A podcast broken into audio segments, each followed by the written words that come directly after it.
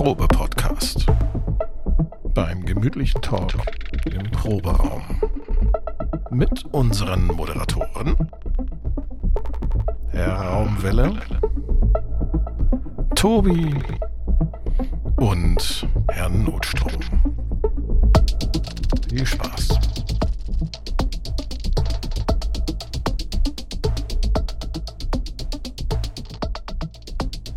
Hallo und willkommen zu einer neuen Ausgabe des heiß begehrten und ähnlich gefeierten ähm, Probe-Podcasts. Ich bin Sascha Markmann, auch bekannt als die Raumwelle. Nein, nein, nein, nein, nein, nein, nein, nein, das machen wir jetzt nicht mehr, bitte. Wir haben ein neues Intro, das die Moderatoren vorstellt. Das ist jetzt komplett redundant. Bitte nicht. Danke. Alle wissen, wer wir sind. Super, super, super. Äh, Wir haben doch gerade nur eine Vision gehabt, wo doch dann äh, nichts mehr drin war, nachdem du dich beschwert hast, dass das so lang war. Also nehmen wir jetzt das neue Intro? Das finde ich cool. Haben wir das jetzt schon davor geschnitten? Finde ich gut. Ja, das, das machen wir einfach nachher. Also, Also ich weiß, dass wir es ja hinterher machen, aber hatten wir schon beschlossen, dass wir es reinschneiden? Du wolltest ja noch mal eine Version ohne Laberei. ja, testweise. Ich fand die Laberei eigentlich cool. Ja, ich fand sie auch cool. Wollen wir den Längenstreit jetzt on board austragen oder wollen wir Natürlich, ihn, selbstverständlich. Lass, lass doch die Zuhörer an unserem Disput teilhaben. Längeren Streit. Jawollo. Es ist halt ein virtueller Piep, Ja, ja. mal gleich. Wie mit 15 in der Schultoilette. New Year, Old Me. Genau. Heute ist die erste Sendung nach dem Jahreswechsel. Mhm. Moin Jungs, Moin. Moinsen. Willkommen in der neuen Saison. in der neuen Saison, genau. Wie seid ihr reingekommen? Äh, Ähm, Rüber gestolpert, so wie ich, oder reingeschlittert? ohne Bremsen den Berg runter, habe ich festgestellt. Das E-Bike muss dringend in die Werft. Ansonsten, ähm, Was hast du für Ja, ein so. E-Bike? Kann man da auch drin wohnen, wenn das in die Werft muss? Früher haben die Leute ja in, in ihren Autos geschlafen, wenn sie denn obdachlos geworden sind. Heutzutage schlafen sie dann in ihren E-Bikes. ach so, ja. naja, wenn der Akku abfackelt, ist auch warm. ist auch, nach, ist auch nachhaltiger. Ähm, nee, war, war, war einsam, aber war durchaus schön. Also ich, ich, ich meine jetzt zumindest äh, das eigentliche Neujahr. Die anderen fünf Tage, so der Krach nach, die waren auch nicht schlecht. Ähm, von daher, ähm, ich, ich weiß jetzt nicht, wie 24, 25, 26 und 27 waren, aber 2028 hat er relativ gut angefangen heute Morgen. Also ich habe den Jahreswechsel mit der Crew der äh, äh, Enterprise verbracht. Also ich habe Ja. mir, ich habe mir das Pro-Abo von Paramount Plus gegönnt. Mhm. Äh, das kostet ja nix, ne? Für für ich glaube sieben Tage und habe mir dann äh, alle zwei Staffeln von Strange New Worlds reingeprügelt. Insofern hatte ich einen sehr unterhaltsamen Jahreswechsel. Ich und Kirky und äh, Pike und Scotty. Ach nee, Scotty ist noch nicht aufgetaucht, oder? Doch, der taucht dann irgendwie am, zum Schluss der zweiten Staffel auf. Sascha, bei dir? Familien? Äh, Zusammenkunft wieder Weihnachten zum Jahreswechsel? Äh, Weihnachten war ja Heiligabend stressig. Ähm, dann die Tage war ganz ruhig. Mhm. Dann war eigentlich geplant gewesen, ähm, chinesisch essen gehen zum Jahreswechsel und da bei uns hatte er die Magen-Darm-Grippe hin weggerafft Vor dem Chinesen? vor, de, vor den Chinesen. Ja. Vor den Chinesen. Ja. Also haben wir ähm, auf der Toilette mit Eimern zwischen den Beine ähm, äh, verbracht. Wohlgemerkt einer Toilette. Also man könnte sagen, bei euch war der Jahresbeginn sozusagen, ist dann ins Klo gefallen Und im Eimer. Und war total im Eimer. Dann kannst du ja jetzt nur noch für den Rest des Jahres bergauf gehen. Mhm. Das heißt, ihr habt voll Entfaltungsmöglichkeiten. Du weißt ja, wer, wer morgens zerknittert ist, ne, oder am Jahresanfang, hat den, gan- das ganze Jahr über Entfaltungsmöglichkeiten. Richtig. gut. Die Sache ist halt nur so gewesen, ich hatte jetzt äh, mehrere Tage lang extremsten Muskelkater im Bauch. Ja, das ist nervig. nervig, aber nicht so schlimm wie das, was auf meiner Twitter-Timeline passiert ist, wo jemand um 20 Uhr äh, so nach dem Motto, ja, äh, alle haben irgendwen, äh, wo ist mein Neujahrsdate? Dann um äh, 11 Uhr Neujahrsdate, um 12 Uhr Kursbilder und um äh, 4 Uhr morgens, hm, war leider rechts. Ich glaube, die haben sich über die Böller-Diskussion unterhalten. ich habe mir so gedacht, das kannst du nicht mehr toppen.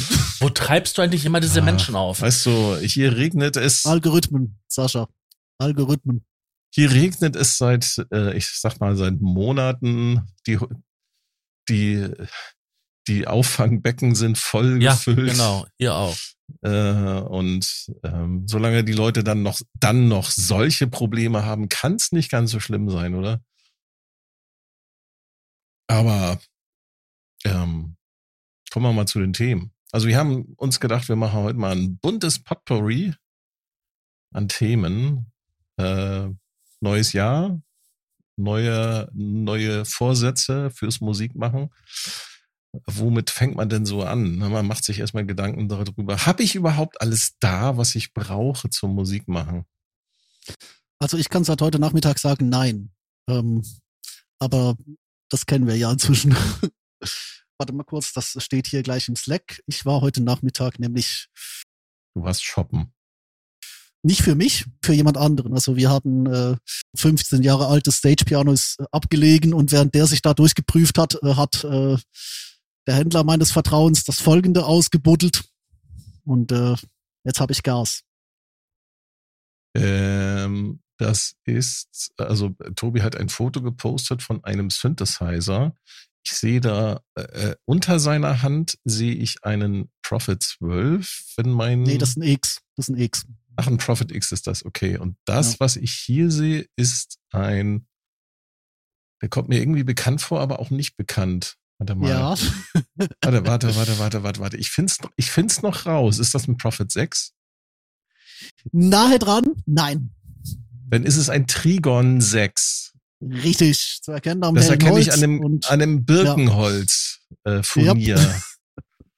Okay, also du Richtig. hast einen Trigon 6 Probe gespielt. Haben dich, hat dich das Moog Leatherfilter da hinweggerafft oder was ist passiert? es ist, es, es ist ein polyphoner Minimoog. Nee, was, was passiert ist, ist, äh, ähm, ich habe ja letztes Mal in der Aufnahme, die wir nicht veröffentlicht haben und auch nicht veröffentlichen werden bis dato, also sie geht auf die Festplatte, die dann irgendwann mal eine Bonusausgabe füttern wird, wenn wir mal zwei Wochen weg sind oder so. Ähm, ich habe ja letztes Mal gesagt, ich habe meinen Summit verkauft, oder? Und mit dem hatte ich immer so ein bisschen das Problem, dass er zwar hands-on war ähm, und ich eigentlich lieber programmierbare Knöpfe habe, aber hands-on hat natürlich schon so seinen Reiz.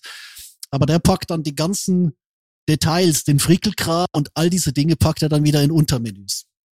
Und das macht der Trigon halt nicht. Du drückst aufs Init-Patch und hast alles in der Hand. Wirklich alles. Also du hast ja kein Display, du hast keine Unterseiten, du hast, alles ist maximal eine Shift-Taste entfernt und auch nur die ganz komplexen Sachen. Und die Klangerzeugung ist komplett oben drauf. Alleine auf der Seite, äh, sieht man jetzt auf dem Bild nicht, aber auf der Seite hat er einen, äh, irgendwie so, eigentlich einen ganzen Streifen seines Bedienpells nur für den Aftertouch. Und du kannst wirklich genau sagen, was muss der Aftertouch machen? Wie viel? Wohin ist er geroutet? Und dieses absolute Hands-on, weißt du, da ist, da ist jeder Hardware-Synthi, den ich äh, bis, bis dato hatte, ist verblasst gegen das. Und ich habe um die großen Sequentials immer einen Bogen gemacht, weil die einfach, ja, teuer. Also, oder, aber ich fürchte, das ist ein Bedienkonzept, das ist so eine, so eine Luxusklasse, da funktioniert mein Hands-on. Und da habe ich mich zurückerinnert an meinen Mortal gut, dass du Kombat. den Prophet 10 nicht angespielt hast. Habe ich äh, letztes Jahr, nee, da kam mir zu wenig. Ach so. Ja. Der der kann noch weniger als der Trigon 6. Der Trigon kann eine ganze Menge. Ich dachte, der Trigon 6 ist sowas wie der, der Prophet 6, äh, nur halt mit äh, Leatherfilter.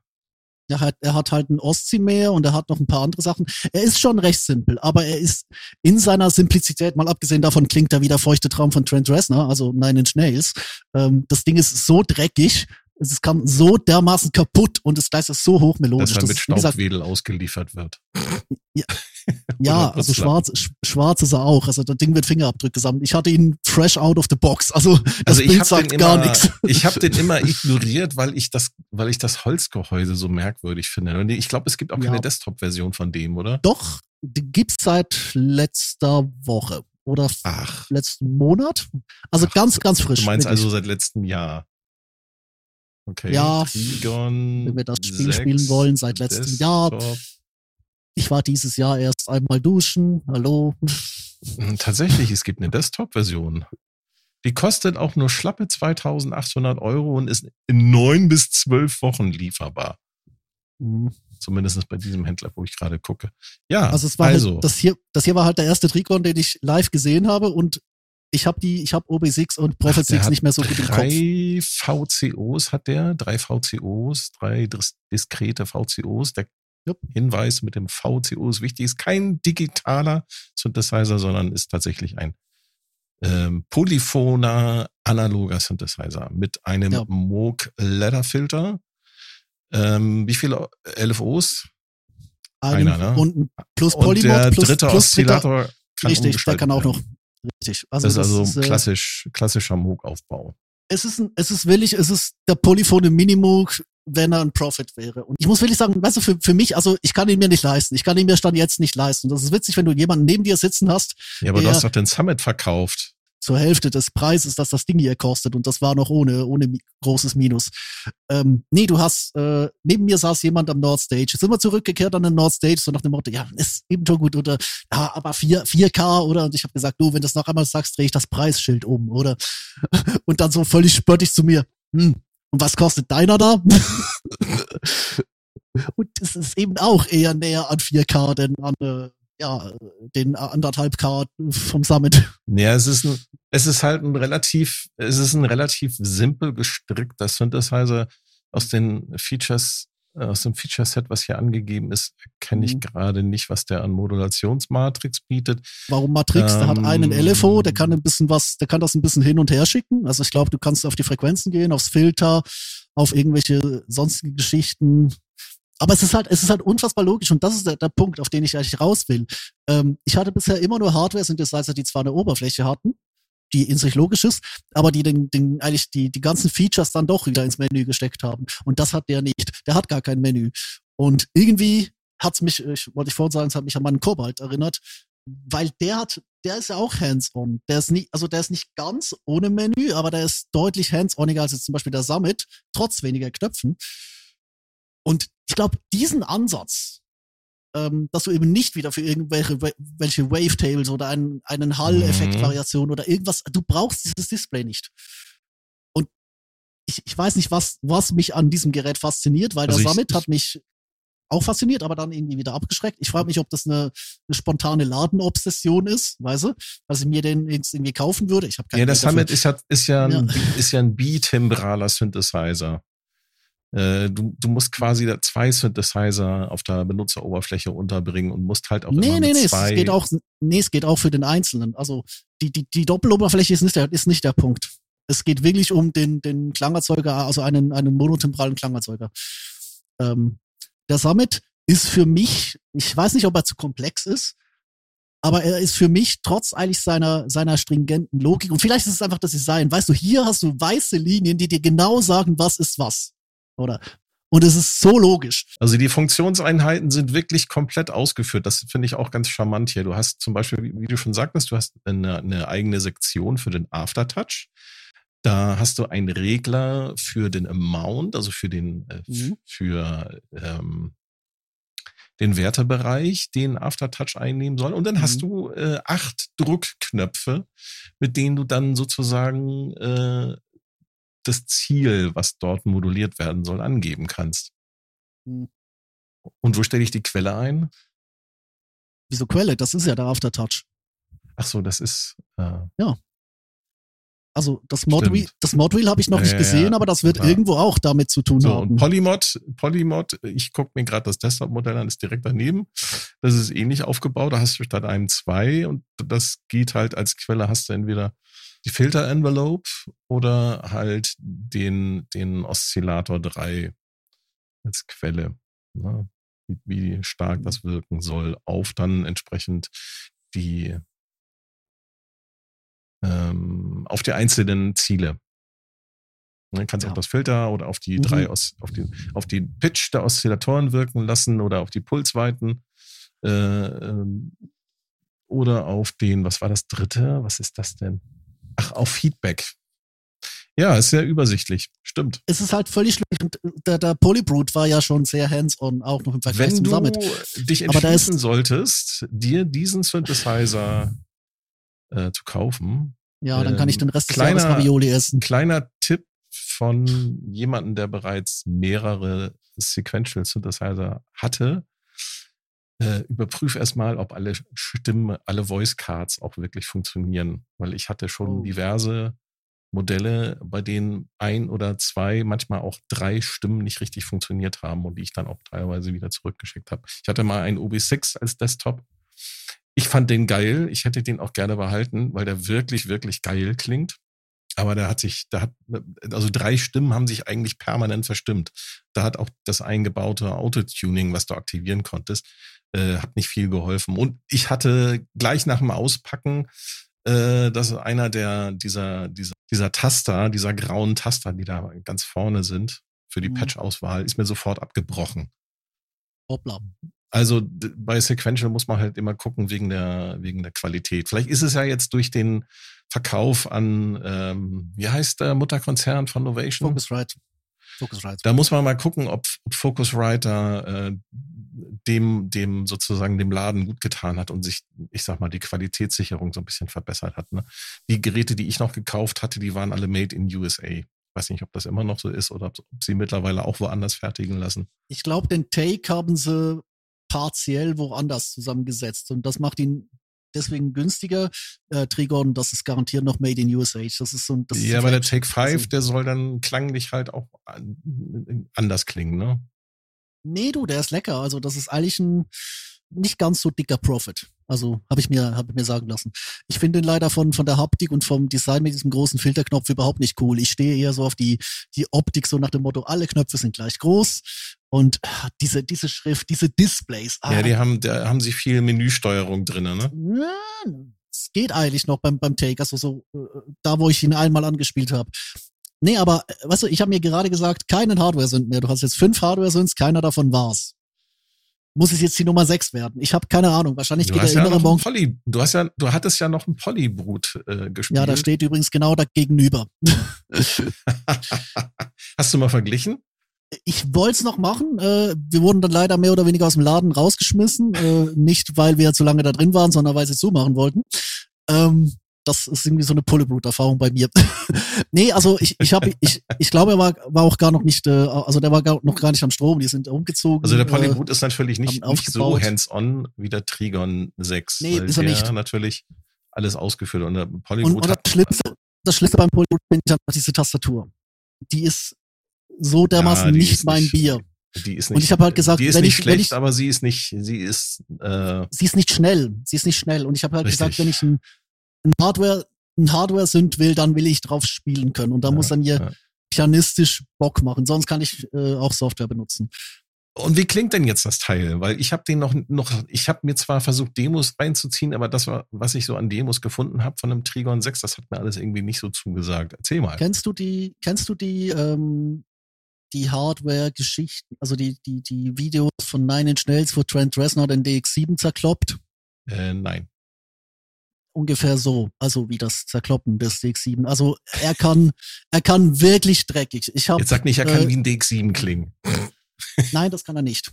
Wobei, er kann dir ganz schön digital äh, vortäuschen. Also es gibt, es gibt Patches da drin, wo ich gedacht habe, hm, das ist FM. Ähm, also ich will jetzt nicht sagen, dass er das, äh, ich weiß gar nicht. Ja, kann das ist diese, das ist diese, diese, Äh, diese äh, ja, Polymod. Crossmode. Ja, Polymod, Crossmod. Also, also auf da der ist ja schon Ebene. der, der, da sind ja schon die anderen Profits, äh, also äh, 6 und äh, OB, OB6. die Sechser-Serie ist da gut drin. Also ich finde, äh, was er, was er nicht kann, ist Oberheim. Das muss er aber auch nicht, weil äh, es ist kein Oberheim. Nee, dafür haben sie ja ein Oberheim. Ähm, ich finde, Prophet kann er relativ gut, aber man merkt halt das Lederfilter. Was er wirklich gut kann, für mich jetzt, sind diese leicht angecrunchte, also diese Distortion, dieser Distortion-Knopf ist unfassbar mächtig. Aber so ganz am Anfang so leicht angecrunchte, creamy Sounds, ähm, du, wo der LFO quasi die, die, die Rhythmik mit dem Filter macht. Die dir so eine Mhm. ganze Chord-Wall eigentlich aus, nur aus drei Noten schon, schon hinrichten, wo du eigentlich einen ganzen Song damit antreiben kannst. Das hat, hat er so gut gemacht wie noch kein anderer Synthi, den ich kenne vielleicht mit, mit Ausnahme, jetzt äh, in Software gesprochen, die Diva. Das, da kommt's ran, da mache ich die normalerweise auch mit. Also, aber so, weißt du, so dieses oder wo du halt merkst, die Fläche ist immer da, aber der LFO macht quasi Filter auf und zu und gibt dadurch an. Und so, so, weißt du, so wie eine Knetmasse zum Reingreifen. Solche Sounds. Ich liebe solche Sounds und die hat er 1A gekonnt, also aus dem Stand. Auch hier wieder, das äh, habe ich jetzt nicht probiert. Also das müsste ich, wenn ich da bin, nochmal probieren, diesen, diesen Arpeggio aus, äh, den ich damals auf dem Polybrute innerhalb von einer Minute zusammen hatte. Ich glaube, da bin ich auf dem Trigon noch ein bisschen schneller, werde aber vermutlich ein bisschen länger am Sound haben, weil die Resonance, was der Punkt ist, die ist halt mugig. Also die, du, du kriegst da, du kommst nicht so nah an die 303s wie mit dem, dem Steiner Parker ähm, im, im Polybrute.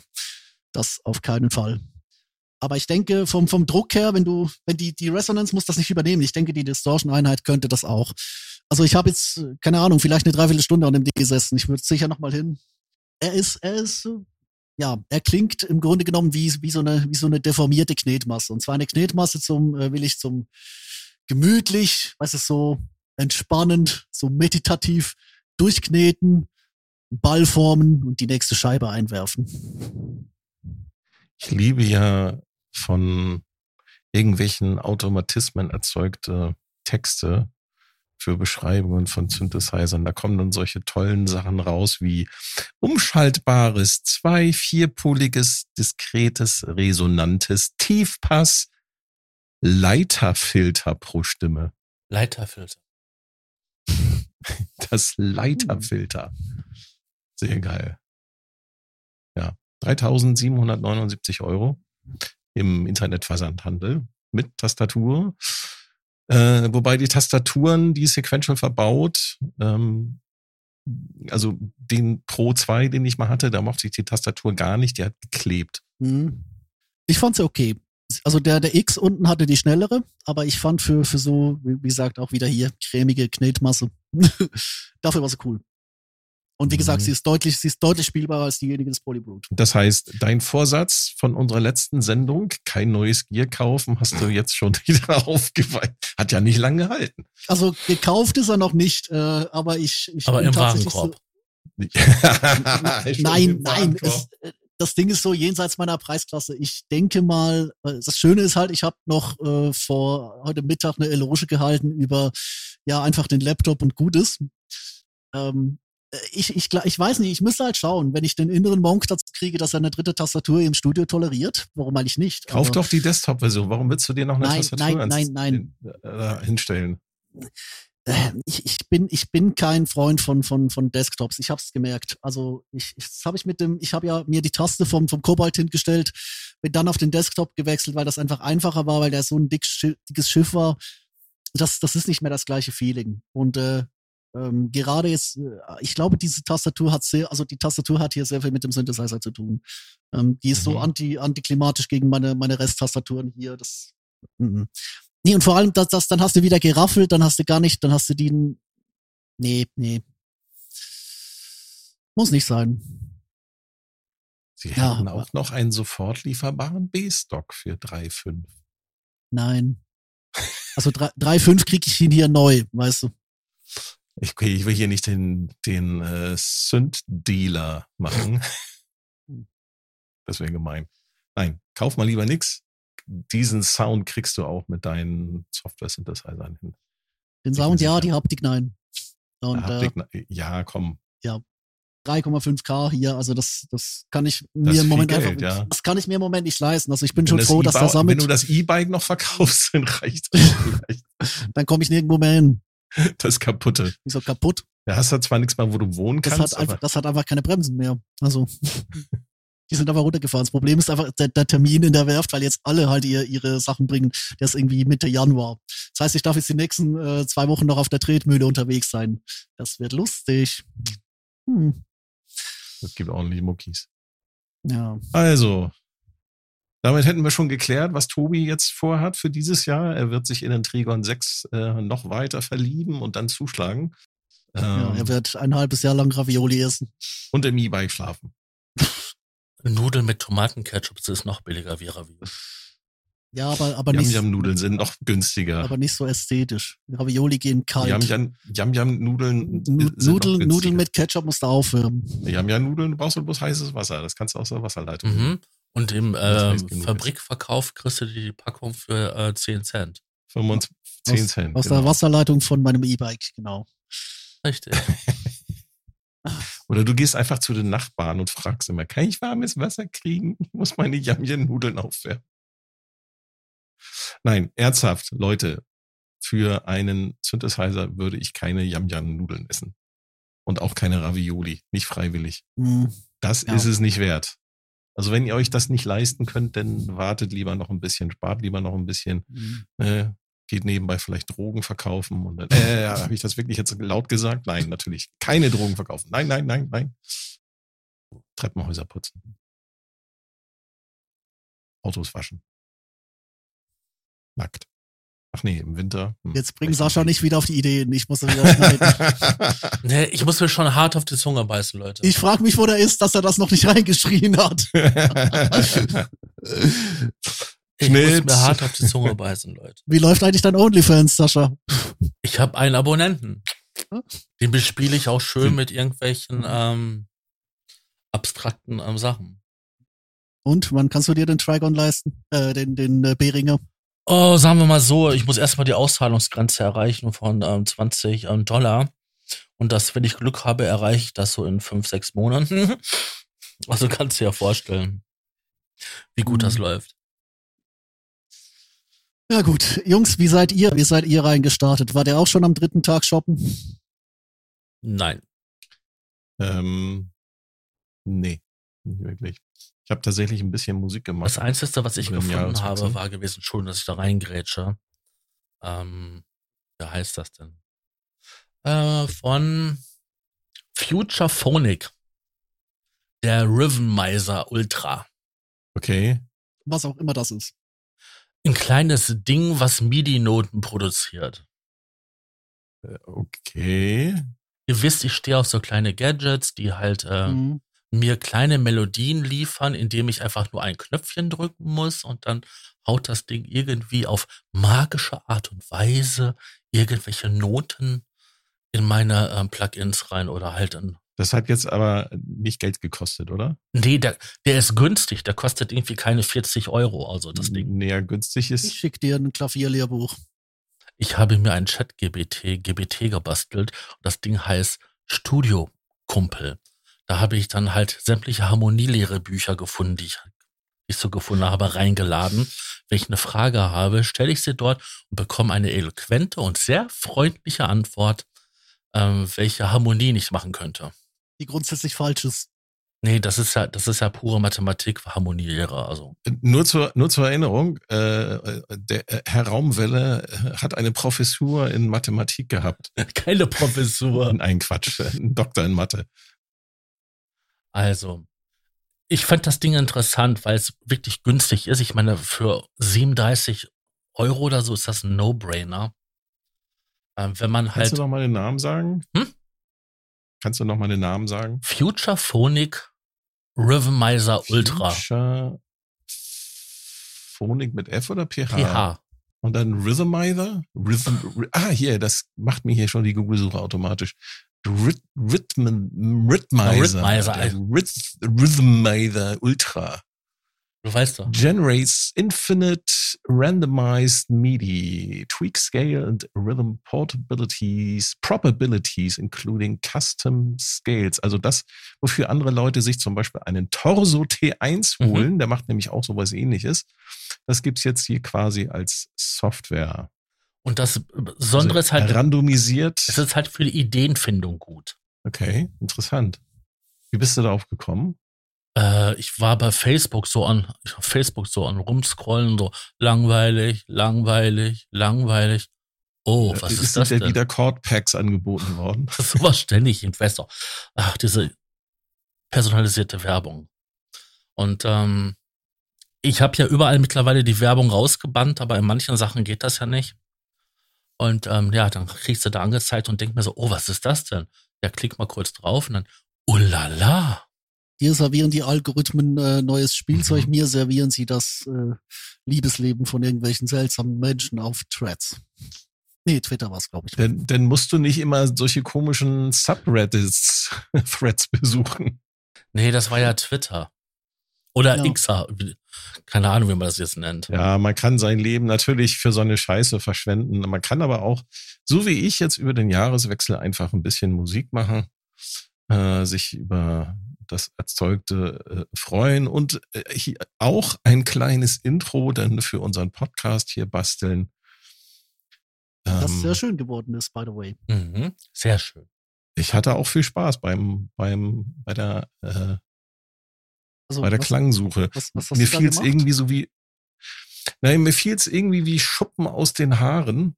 Ähm, ich hatte eigentlich wollte ich was anderes machen. Ich habe mit so mit äh, hier mit dem, äh, einen von meinen Desktop-Synthesizern so ein bisschen rumgespielt, habe das Ganze dann in Ableton aufgenommen, habe auf die Loops nochmal so ein bisschen ähm, von den neuen Plugins, die ich im letzten Jahr gekauft habe, einfach draufgesetzt. Ähm, hab gedacht so, hm, ist ja nicht schlecht. Hab dann noch mehr Elemente dazu gepackt, um dann irgendwann, ne, du, ihr kennt das, ne, Kill Your Darlings. Mhm. Dann habe ich einfach ein paar von den Loops, die ich aufgenommen habe, wieder entfernt am nächsten Tag äh, und habe dann äh, festgestellt so, oh, da bleibt ja irgendwie so ein Grundgerüst übrig. Wenn ich da noch so einen kleinen Beat dazu mache, da habe ich dann äh, Sonic Charge äh, Microtonic genommen dafür. Äh, habe da einen von den äh, von den Rhythmen genommen, habe da ein paar Instrumente noch ein bisschen verändert. Hab dann gedacht so, ja, hey, hey, das passt ja irgendwie. Hatte dann diesen relativ ähm, ja, monotonen Sound, hab gedacht, so, das passt eigentlich irgendwie ja auch zu unserem Podcast. Wir sind ja auch so ein äh, monotoner, langweiliger Podcast, in dem nichts passiert. Mhm. Und hab dann einfach, ähm, ja, die Ansage gemacht und hab die Ansage dann nochmal durch den äh, Arturia ähm, Fragments, nee, stimmt nicht.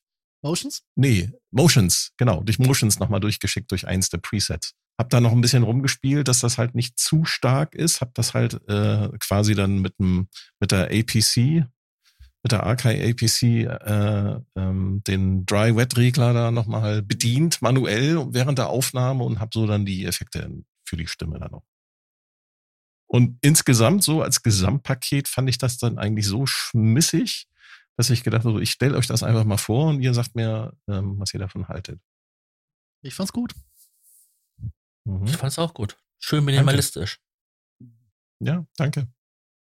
Ja, meine Herren, dann fangen wir doch das neue Jahr jetzt wirklich minimalistisch an. Ich habe mir nämlich mal vor, glaube ich, dreieinhalb Nächten oder so, ähm, habe ich mal den äh, Slack-Channel Probe-Podcast Ideensammlung äh, durchsucht nach äh, Themen, die wir da äh, so grundsätzlich reinwerfen. Ähm, habe dann festgestellt, oh, der hat nur ungefähr 40 Tage Speicher, ähm, Mhm. weil äh, der werte Herr Raumwelle es zu Recht nicht für nötig hält, Slack dafür zu bezahlen. Ähm, Ich muss das pro Benutzer bezahlen dann, ne? ja, ich, du, du willst doch, du willst doch als, als Hersteller an den Firmen verdienen, die auf dich angewiesen sind. Also bitte. Weißt du, professionelle Software ist ja genau deswegen so ein Geldgrab geworden, weil es funktioniert halt. Nee, auf jeden Fall, ich habe diesen, diesen äh, Slack-Channel mal durchwühlt und wir haben hier jetzt, äh, Thomas hat das nochmal sehr schön äh, zusammengetragen, äh, eine, eine Ansammlung von, von kleinen Themen, über die wir eigentlich schon länger mal sprechen wollten. Ich würde jetzt einfach mal vorschlagen, ja, starten wir doch minimalistisch, starten wir doch, werfen wir doch mal so diesen ganzen Sammelwahn und diese super Professionalisierung die 4000 Euro Synthesizer über Bord und sagen einfach mal so, ja, Hobbyisten, Einsteiger, bisschen Fortgeschrittene, was braucht man denn eigentlich wirklich? Und vor allem, was braucht Genau. man in den Dingen, vor allem, was braucht man in den Dingen, die man vielleicht gar nicht so direkt auf dem Schirm hat in seinem. Das äh, war mein Versuch, das anzumoderieren, das Thema. Aber du hast das jetzt viel Ja. eleganter nochmal zusammengefasst. Mhm. Das heißt, du hast dir vorgenommen fürs neue Jahr, ich will jetzt mal Musik machen. Und ich bin Anfänger. Oder ich bin schon ein bisschen fortgeschrittener, aber ich will jetzt mal richtig loslegen. Womit fängt man eigentlich an? Ne? Ähm, erstmal mit der Entscheidung. Was will ich eigentlich machen? Was für Musik will ich machen? Will ich einfach nur ein bisschen rumklimpern oder will ich Sounddesign machen oder will ich ähm, vielleicht ähm, einfach mein Gitarrenspiel oder mein Klavierspiel aufnehmen? Es kommt halt immer darauf an. Also erstmal glaube ich, was man machen soll, als allererstes sich überlegen, was will ich eigentlich für Musik machen? Ist es einfach nur so? Oder reicht mir vielleicht auch eine Klampfe, äh, Schrägstrich Gitarre? Oder äh, möchte ich mit der Handpan Musik machen? Das ist halt eine Entscheidung, die man ganz am Anfang erstmal treffen muss. ne? Und auch die Fragestellung, will ich mit einer DAW oder ohne eine DAW arbeiten, also einer Digital Audio Workstation? Weil danach richtet sich dann auch, was ich mir dann zulege. Ähm, ja, ich würde, ich würde hier für die Door plädieren, weil Doorless ist ein so grauenhaftes Feld geworden, aber wir kommen gleich dazu. Ich wollte vorher noch anmerken, die Frage ist ja an sich, ich finde sie auch, ich finde sie super wichtig, aber sie ist volatil. Also ich, ich beantworte mir diese Frage nicht gleich wie jetzt vor 20 Jahren, als ich ungefähr angefangen habe, würde ich mal sagen, nee, das war vorher. Also ich war ja, ich, ich bin, ich bin im Umfeld von Klavier und Schlagzeug aufgewachsen. Es gibt Videos von mir, da, da habe ich äh, noch aus der, aus der guten alten Camcorder-Zeit, also so, weißt du, so Mini-DV-Kassetten und so.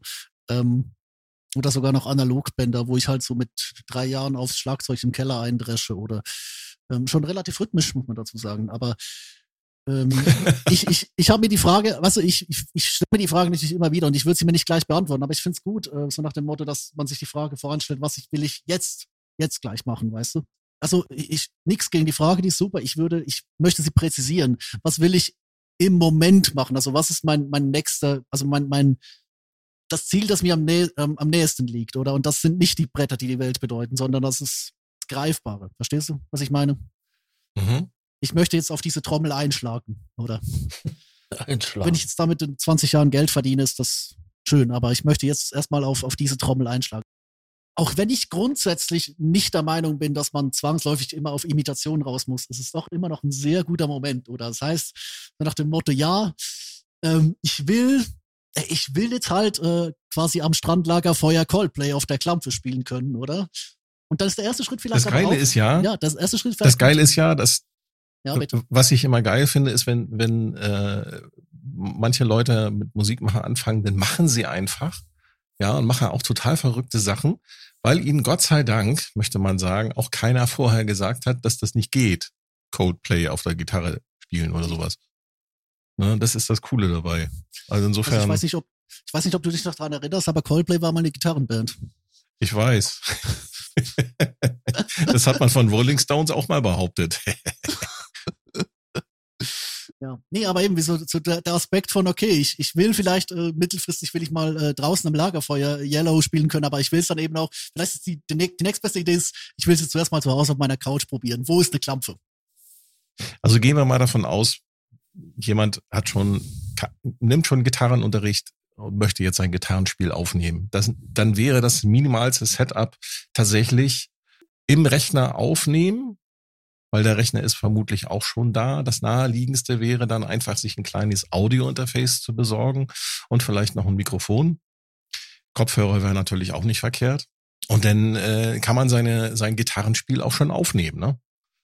Und also man kann, von, auch das, man kann auch das Handy in, äh, einfach davor legen vor die Akustik. man kann auch das Handy davor liegen, aber es geht ja darum, das so ein bisschen, vielleicht ein bisschen professioneller zu Ja, aber machen. du musst ja nicht unbedingt einen Rechner haben. Ich meine, die aktuellen Verkaufszahlen sprechen Bände. Nee, wir dafür. hatten ja gerade gesagt, dass wir nicht über Doorless reden. Nee, du musst ja nicht Doorless sein, aber du kannst auch ein iPad nehmen oder ein, so ein Android-Pad. iPhone oder Ja, das stimmt. Da das kannst- stimmt. Habt ihr recht. Also man könnte auch ein, Und da kannst du ein Interface dran hängen. Das stimmt, man kann auch ein aktuelles iPad nehmen oder ein iPhone und da auch ein Audio-Interface. Ja, nicht nur iPad, sondern auch ein anderes Tablet von einer anderen Firma. Ähm, die können alle das. ist Android mittlerweile so weit? Ja, Android ist soweit. Äh, ich habe bei mir regelmäßig ein ähm, Interface am Handy dran, also am Android. Ah, okay. Erzähl. Was, was, für einen, was für einen hast du? Was für ein Android? Ja. Ähm, Samsung. Ähm, Hm. das, was ist das denn? Ein, nee, 22, S22. Ah, okay, gut, ja, top. Also schon, schon die, schon auch ein gutes Modell, weißt du. Also Das ich ist, kann mir, ein, das ist schon eins der besseren Modelle. Ja, das ist Oberklasse. ich kann mir halt gut vorstellen, dass diejenigen, die ihr Android wirklich optimieren oder wie Google einfach reines Android ausspielen, ähm, da weniger Probleme hatten als irgendwie, weißt du, so der, der, der China-Böller mit seinen drei Oberflächen drüber, äh, der schon selbst kaum mit diesen nachkommt oder geschweige denn noch äh, latenzfrei äh, Audio verarbeiten kann. Aber es ist gut, dass, dass die Technik inzwischen so weit ist, dass auch Android äh, relativ weit ist. Ich meine, sogar im Webbrowser sind die, sind die DAWs gut. Es gibt DAW-Anwendungen für den Webbrowser und ich habe ähm, beruflich immer mal wieder tatsächlich Leute hier, die mir einfach so ihre DAW im Webbrowser hinstellen und sich dann drüber wundern, warum die Internetleitung so scheiße ist.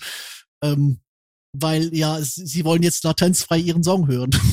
Oder, aber der ist da drin, der ist quasi in der Cloud und wird quasi dort von MIDI und Audiospuren abgespielt. Mhm. Ähm, also da geht schon sehr viel. Ja. Also so viel dazu. Also du kannst, du bist jetzt nicht unbedingt ein Rechner stehen, aber bei den ganzen Minifizierungen und den kleinen Werden der Rechner ist das ja echt kein Thema, dass du da halt ähm, Laptop, äh, Desktop-Geräte oder sonst was da stehen hast. Und die müssen ja auch für, für reine Audioaufnahme brauchen die ja auch nicht, wer weiß, wie leistungsstark zu sein, so ein Rechner. Und die Audio-Interfaces sind ja mittlerweile auch äh, die, die etwas, die neueren, sag ich mal, die sind ja auch so von den Herstellern mittlerweile gebaut, dass die auch tatsächlich dann am Smartphone und am Tablet entsprechend funktionieren. Ne? Das ist ja auch früher nicht so gewesen ohne Probleme boah, ich weiß noch, wie das damals, du brauchst das Spezialkabel und irgendwie nur noch so eine Konfiguration und überhaupt. Und wenn du es dann zwischendurch an den Rechner gehängt hast, hast du das alles wieder vergessen. Nee, wir sind tatsächlich auf einem guten Weg. Also so ein, so ein Mini-Fuse, ich kann jetzt nur für die Apple-Welt sprechen, aber so ein Mini-Fuse, das hänge ich überall an und das funktioniert mhm. überall. Ich glaube, die Behringer, die neueren Behringer auch. Ja, die sind alle ähm, class-compliant, wie man so schön sagt das Schöne an den Minifuse und sorry für den Werbeblock, aber das Schöne an den Minifuse und ich weiß, dass das andere jetzt auch anfangen zu machen, sind diese USB-Hubs in den Interfaces.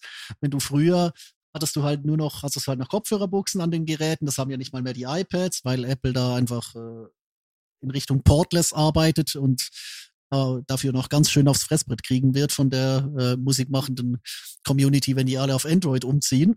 Ähm, aber du hast halt äh, am, am Minifuse, und das haben, wie gesagt, andere schon angefangen haben, quasi gegen diesen, diesen äh, Trend nur noch eine Buchse zu verbauen, haben sie einfach einen USB-Hub ins Interface gesteckt und jetzt kannst du da deinen Controller anschließen, Interface rein und das funktioniert wunderbar. So, Klammer geschlossen, so von wegen äh, Anschlusskrise. Ähm, mach bitte weiter. Die Empfehlung wäre einfach darauf zu achten, dass das Audio-Interface Class Class Compliant, nein, Class, Class Compliant. Compliant ist, genau. Loco und Class Compliant.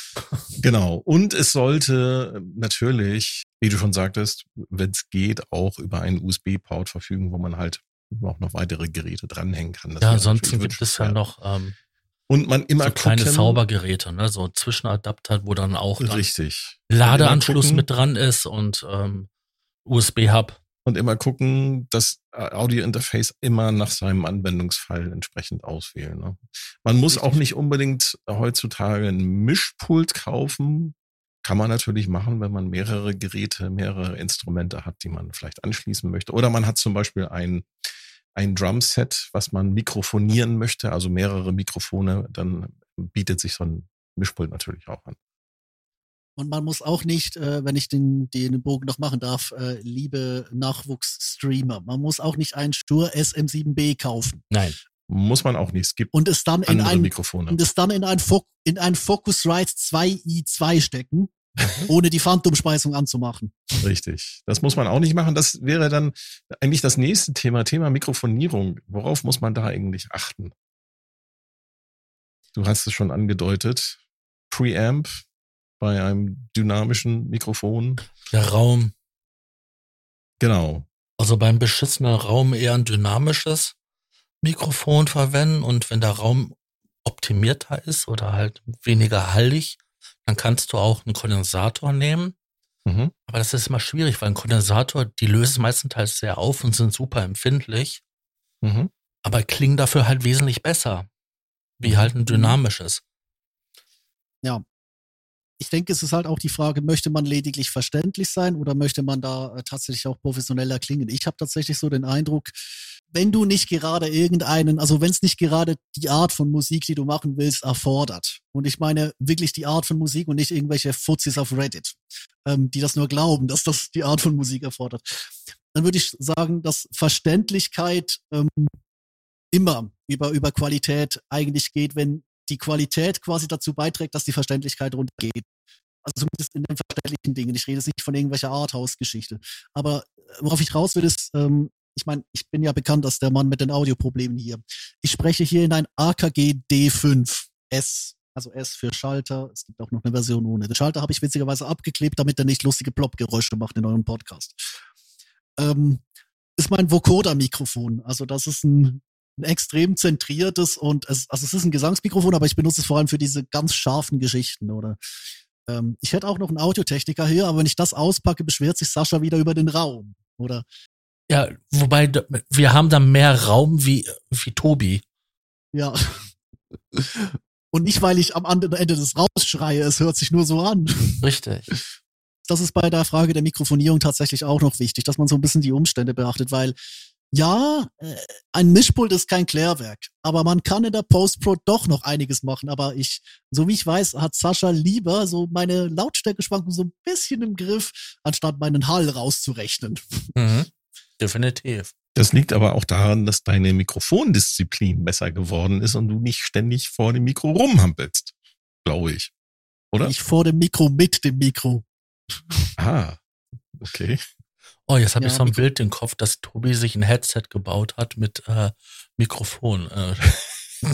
oh Gott, was für ein Riesending.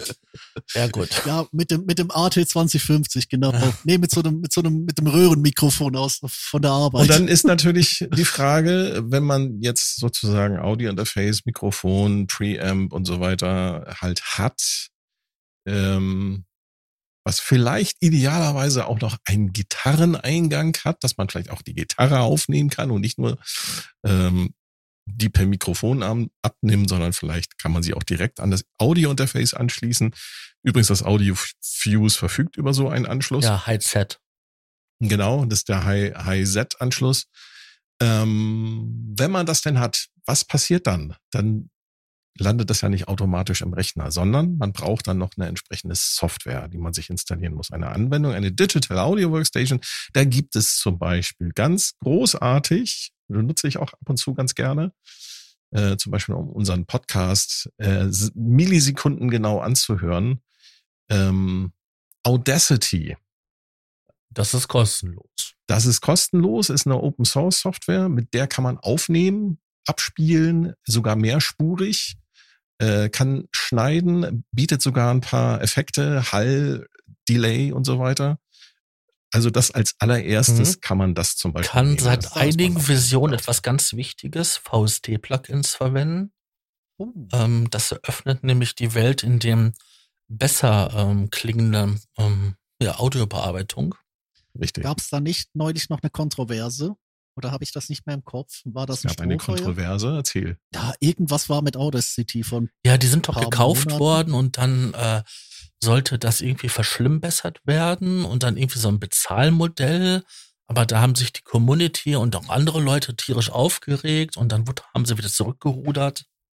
Das war vor ein paar Monaten. oder Jahren. Nee, also wenn da wieder alles in Ordnung ist, dann muss ich sagen, ja, dann Audacity. Ich meine, es ist Open Source, man kann nicht viel machen. Zur Not einfach eine alte Version rein.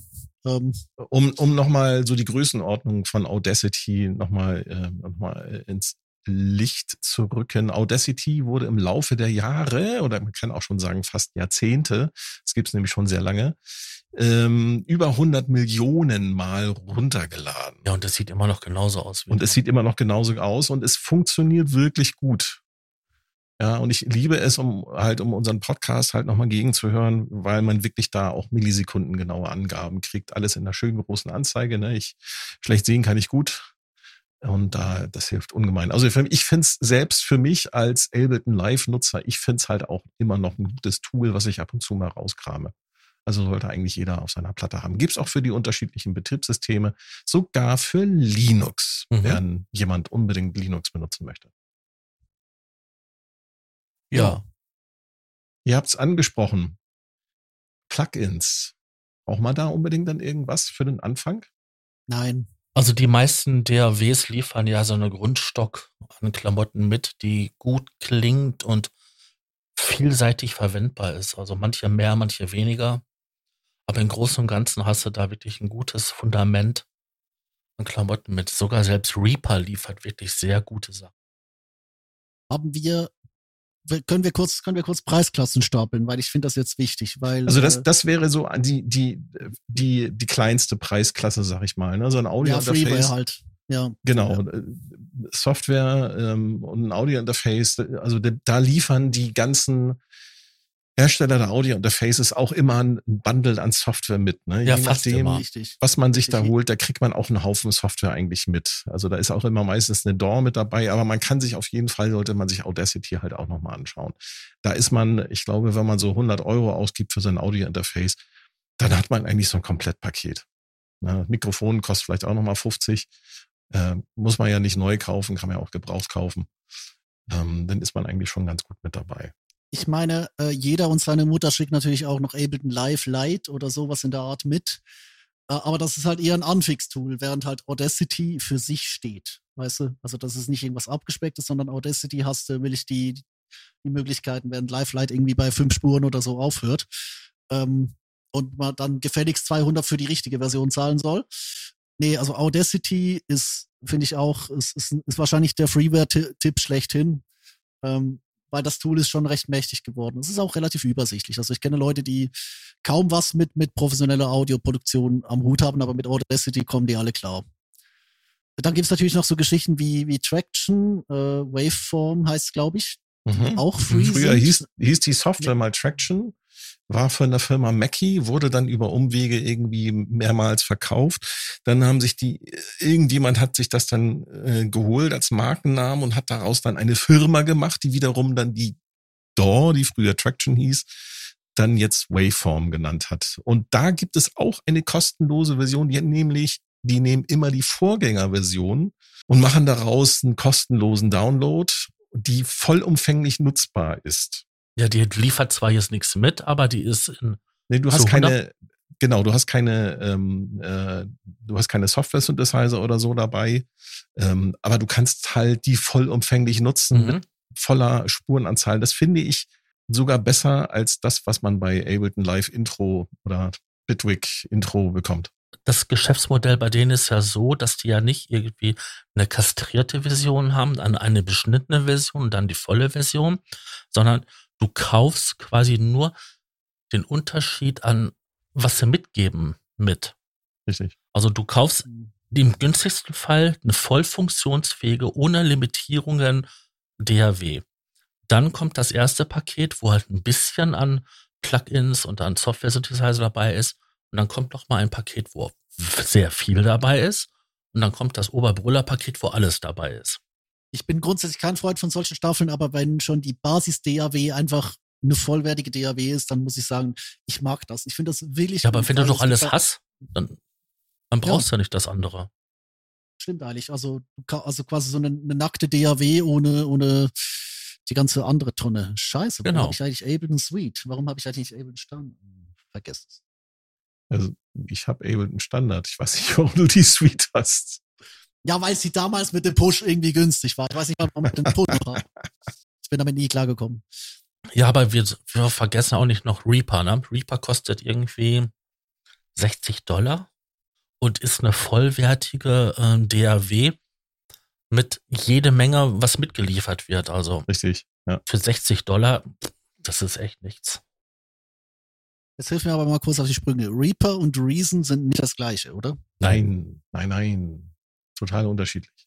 Also Reaper gibt es ja auch für alle drei Betriebssysteme. ne? Das, also. das Reaper sieht so ein bisschen aus, wie Logic früher ausgesehen hat oh ja, genau. Mhm. und ist ähnlich modular. Deswegen haben ja die Jungs mit den Studio ähm, Link und ähm, Ultraschall das, das als Grundgerüst genommen und bauen da ihr, ihr Ultraschall auf. Weil das, es hat überall eine API und halt Schnittstellen und so weiter. Du kommst da super tief rein und kannst da Mhm. viel verändern. Ähm, Wo ihr gerade Logic erwähnt, ich würde dieses Fass jetzt kurz aufmachen, weil äh, Apple Logic ist natürlich mal so ein Thema für sich. Erstens, da wären wir denn jetzt bei den Fortgeschrittenen. Jein, weil ich möchte, also ganz ehrlich, nee, äh, ich möchte kurz staffeln. GarageBand kennt man ja inzwischen, also es ist fast schon synonym für die iPad Genau, jeder Mac App. kommt mit GarageBand. Richtig, aber Mhm. die iPad-App ist eigentlich das, was man heute so ein bisschen drunter versteht. Und genau deswegen ähm, ist so ein bisschen der GarageBand-Aspekt, man darf nicht vergessen, GarageBand ist ein Derivat von Logic. Das heißt, da ist die, mittlerweile die volle Engine drin, fast so gut wie alle Kapazitäten. Und es gibt im eigentlichen Logic noch ähm, eine Option quasi, einen so eine Art einfacher Modus, der quasi GarageBand aufbläst, ohne sich komplett als Logic aufzu, äh, zu entpuppen. Warum sage ich das?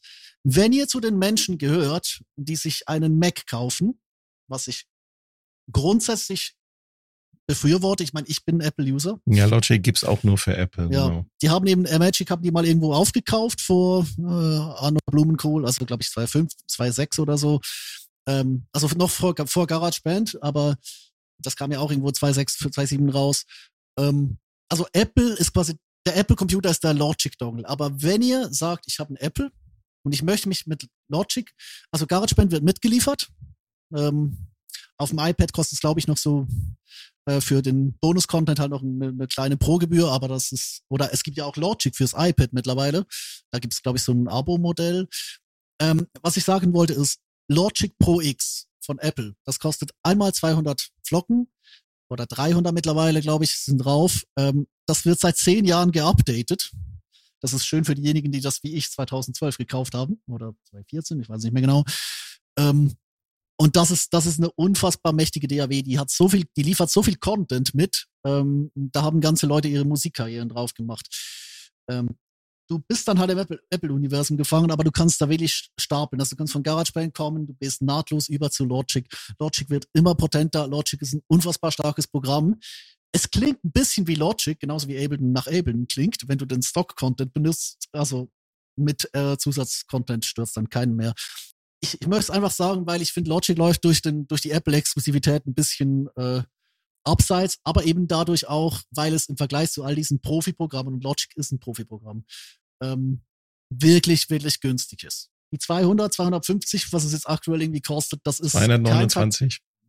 200, danke. 200, die 229, die es aktuell kostet, im Vergleich mit einer voll ausgestatteten Ableton Suite für 500 oder so, einem voll ausgestatteten Cubase für irgendwie 5,79 kostet die Pro-Version von Cubase. Die volle Version. Ja, Mhm. genau. Oder auch Studio. Studio One ist ein bisschen billiger, aber das, also Logic ist unter den großen DAWs dank der Apple-Exklusivität, dank diesen teuren Dongles namens MacBooks oder iMacs oder wie ja die Dinger heißen, ähm, es ist eine, es ist eine Option der Way to go. Also falls ihr eure Klampfe aufnehmen wollt und fürs Studium eh schon einen Mac habt, damit ihr bei Starbucks besser aussieht, ähm, dann steht euch eigentlich mit GarageBand und dann drauf basierend Logic eigentlich eine, eine ganze Produktionswelt für sehr viel weniger Geld zur Verfügung. Du kennst dich ja damit aus. Wo sind denn jetzt die Unterschiede zwischen GarageBand und Logic? Ich habe vorhin schon angedeutet, GarageBand ist Logic für Dummies. Oder? Also ein volles Logic, dem du den Einfachmodus abkop also abschaltest, dann verliert er seine Holzseitenteile. Also das ist recht, recht schön gemacht. GarageBand hat so dicke Holzränder. Logic hat dünne Holzränder und wenn du Logic in den erweiterten Modus schaltest, ähm, verliert er quasi diese Holzränder und speit dafür wüste Flüche in der Symbolleiste. Also irgendwelche äh, kryptischen äh, Knöpfe, weißt du. Ähm, der Unterschied ist tatsächlich weniger die Klangqualität, die ist überall gleich. Äh, ein bisschen noch der Content, also Logic liefert da natürlich mehr mit, auch wenn GarageBand schon recht dick ist und man halt, weil die Unsitte ja auch angefangen hat, äh, weiteren Content dazu kaufen kann für alle Programme. Wobei ich manchmal das Gefühl habe, dass das einfach der Stuff ist, der bei Logic im Update mitkommt, kommt dann bei GarageBand als DLC obendrauf, weil man halt die die Anfänger anvisiert, die das so, vielleicht schon so aus dem Gaming-Bereich und von den, von den, vom Handy so ein bisschen gewöhnt sind. Ich würde wirklich sagen, GarageBand macht dir Dinge einfach, die Logic auch kann, aber da natürlich in einer ganz anderen Komplexität. Und das ist für mich eigentlich der eigentliche Unterschied. Also die Art und Weise, wie ich zum Beispiel unsere Podcasts schneide, das könnte ich so auf GarageBand nicht machen, weil das natürlich eine Mischung aus Tools und aus Geschwindigkeiten, aus Kombis und aus einer Modifizierbarkeit und aus eigentlich also so, eine, so ein Command Manager, also Logic, das spreche ich fließend, das einfach zu lernen, schwierig zu meistern, wie ein gutes Mario-Spiel. Und du kannst GarageBand halt nicht meistern, weil das irgendwann halt einfach die, die Komplexitätsschwelle zuklappt. Oder? Mhm. Aber ansonsten ist es, glaube ich, will ich nur noch eine Frage von Content und eine Frage von, äh, ja, was, was will ich eigentlich machen? Oder? Also du kannst auch bei GarageBand unzählige Spuren aufmachen. Du kannst bei GarageBand, äh, hast du willig, du hast Tools wie die Step Sequencer und den Drummer und all das euch. Dieses Programm ist wirklich potent. Also das ist nicht, das ist nicht irgendeine abgespeckte DAW, sondern das ist eine DAW, die sich an die Leute richtet, die das ganz bewusst einfacher machen. Also wenn du, wenn du bei GarageBand einsteigst, kannst du bei Logic rauskommen irgendwann. Und wenn du direkt bei Logic einsteigst, dann verstehst du GarageBand natürlich sofort. Das ist eigentlich der Unterschied. Dann gibt's als, ich sag mal, als Gegendentwurf auch fürs Windows-Betriebssystem, ob es das für Linux gibt, weiß ich nicht, ähm, Cubase. Das ist. Nee, für Linux gibt's nicht. Okay, dann nur für Windows und für Mac, aber Cubase von der Firma Steinberg, die vor einigen Jahren von Yamaha aufgekauft wurden. Übrigens interessanterweise Imagic Logic und Cubase sind beides deutsche Produkte. Ähm, das heißt, ihr kriegt dort auch entsprechend natürlich den guten Support. Beide aus Hamburg, oder? Beide sogar aus Hamburg, ganz genau. Äh, zu den Berliner Firmen kommen wir gleich noch. ähm, also Logic und Cubase sind beides die Uropas der Oh ja. Digital Audio Workstations. Die gibt es schon seit den 1990er Jahren. Und noch ein bisschen eher, weil äh, Atari-Zeiten und so. Ja, äh, also ich habe, glaube ich, mein erstes Steinberg-Produkt habe ich, glaube ich, das war Steinberg 12. Das habe ich, wann habe ich denn das gekauft? Ich glaube 1991. War da noch Golfkrieg? Kann sein. war da noch Golfkrieg. Also die, äh, Die Mauer ersten, war schon weg. die ersten Versionen konnten nur MIDI. Kohl war noch Kanzler. Ja, Die ersten äh, das Versionen ist eine sehr lange Zeitspanne. Konnten 16 Jahre. Das war ja Ende der 90er auch noch. äh, die ersten Ja. Versionen konnten nur MIDI, dann Richtig. halt MIDI und Audio. Genau. Äh, Das ist aber viel, viel später. War übrigens witzig, ich wollte es nur kurz einwerfen, wie sich Logic und Cubase damals immer, quasi immer so im Wettstreit miteinander lagen, weil das halt die beiden OGs waren. Also das da, also ganz ehrlich, liebe Kinder, eure Playstation Xbox Kriege, die sind nix dagegen.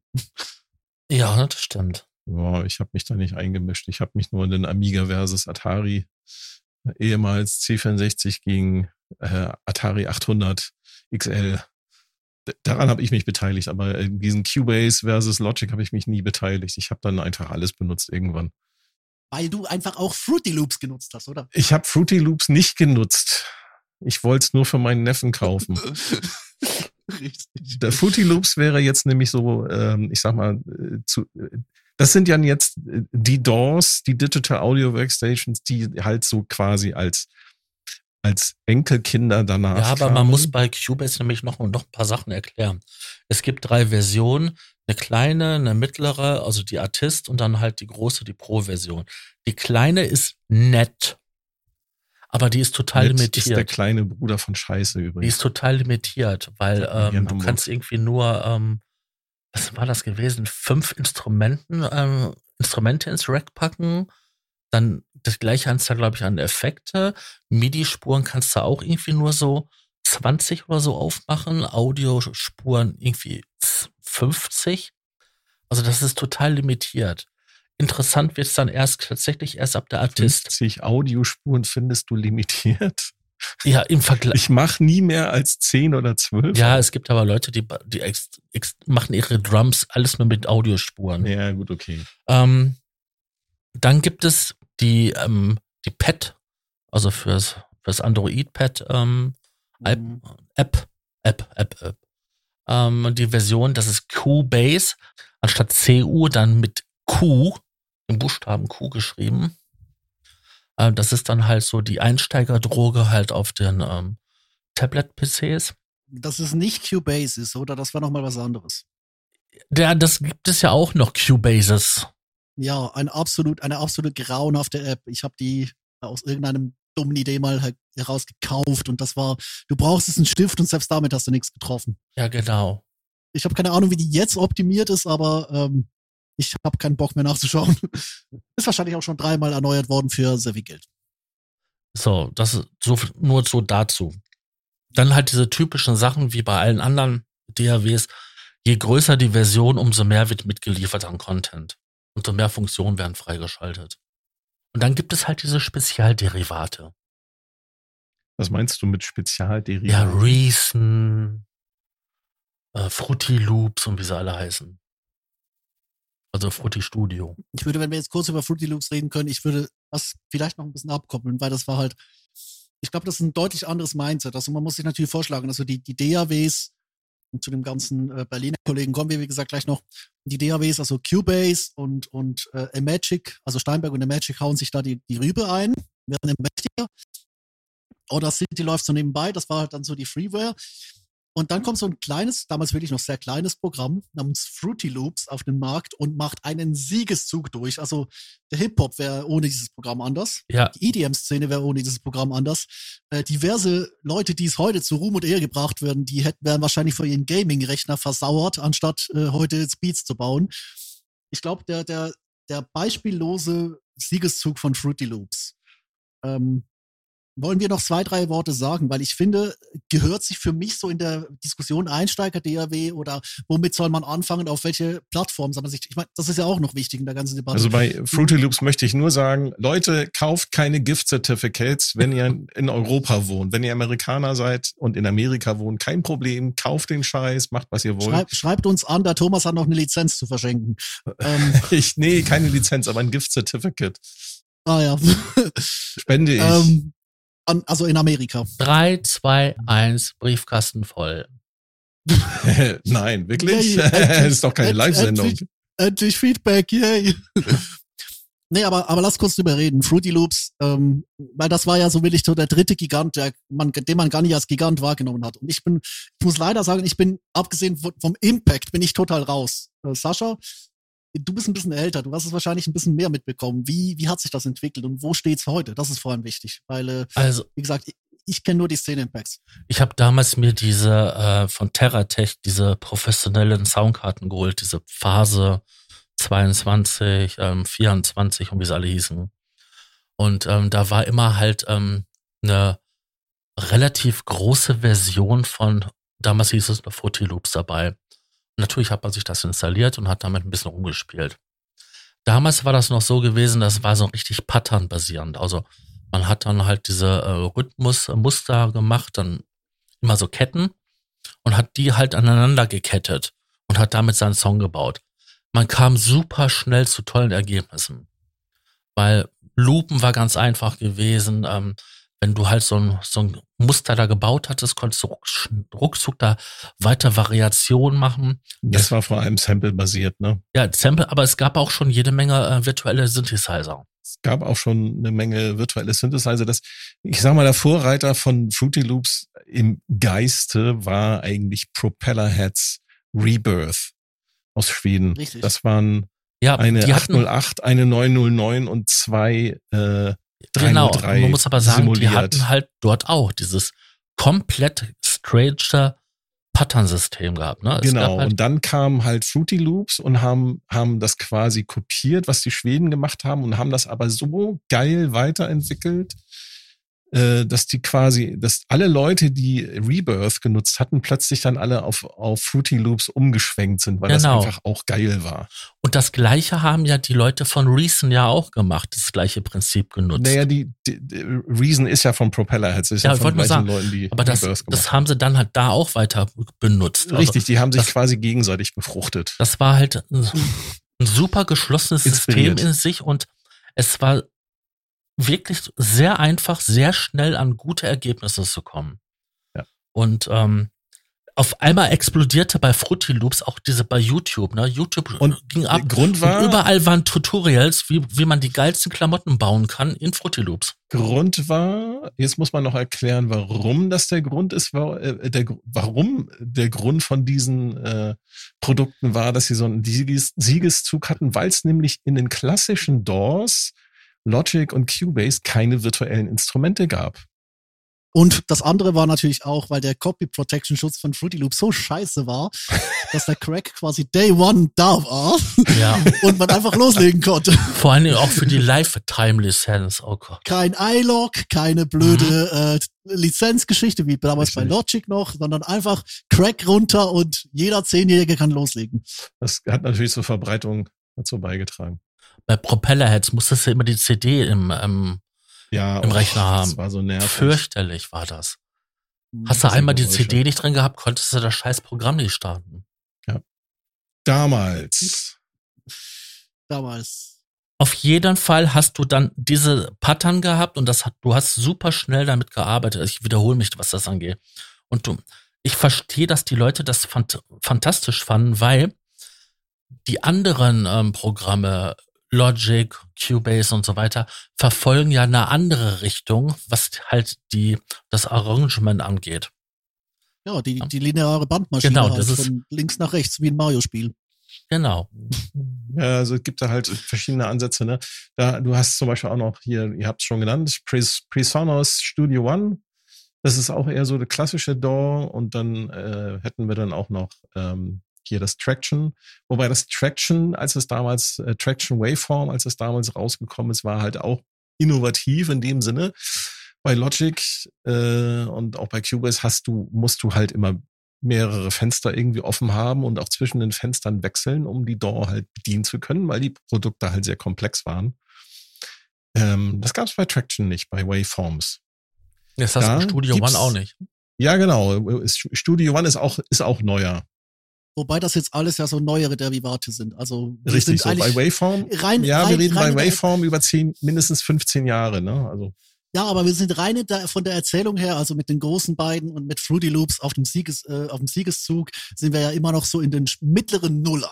Und dann kam das, worüber Thomas jetzt die große Eloge halten wird, weil ich habe jetzt gerade Logic gepriesen. Genau. Dann ging es nämlich los, dass sich ein Musiker aus Berlin, der Robert Henke, zusammen mit ein paar anderen Leuten gedacht hatte, so, DJs waren auch bei. Ganz wichtig. DJs. genau, DJs waren auch dabei, äh, viele, äh, wie man heutzutage sagt, EDM-Producer, die sich gesagt haben, so, das ist ja alles scheiße hier.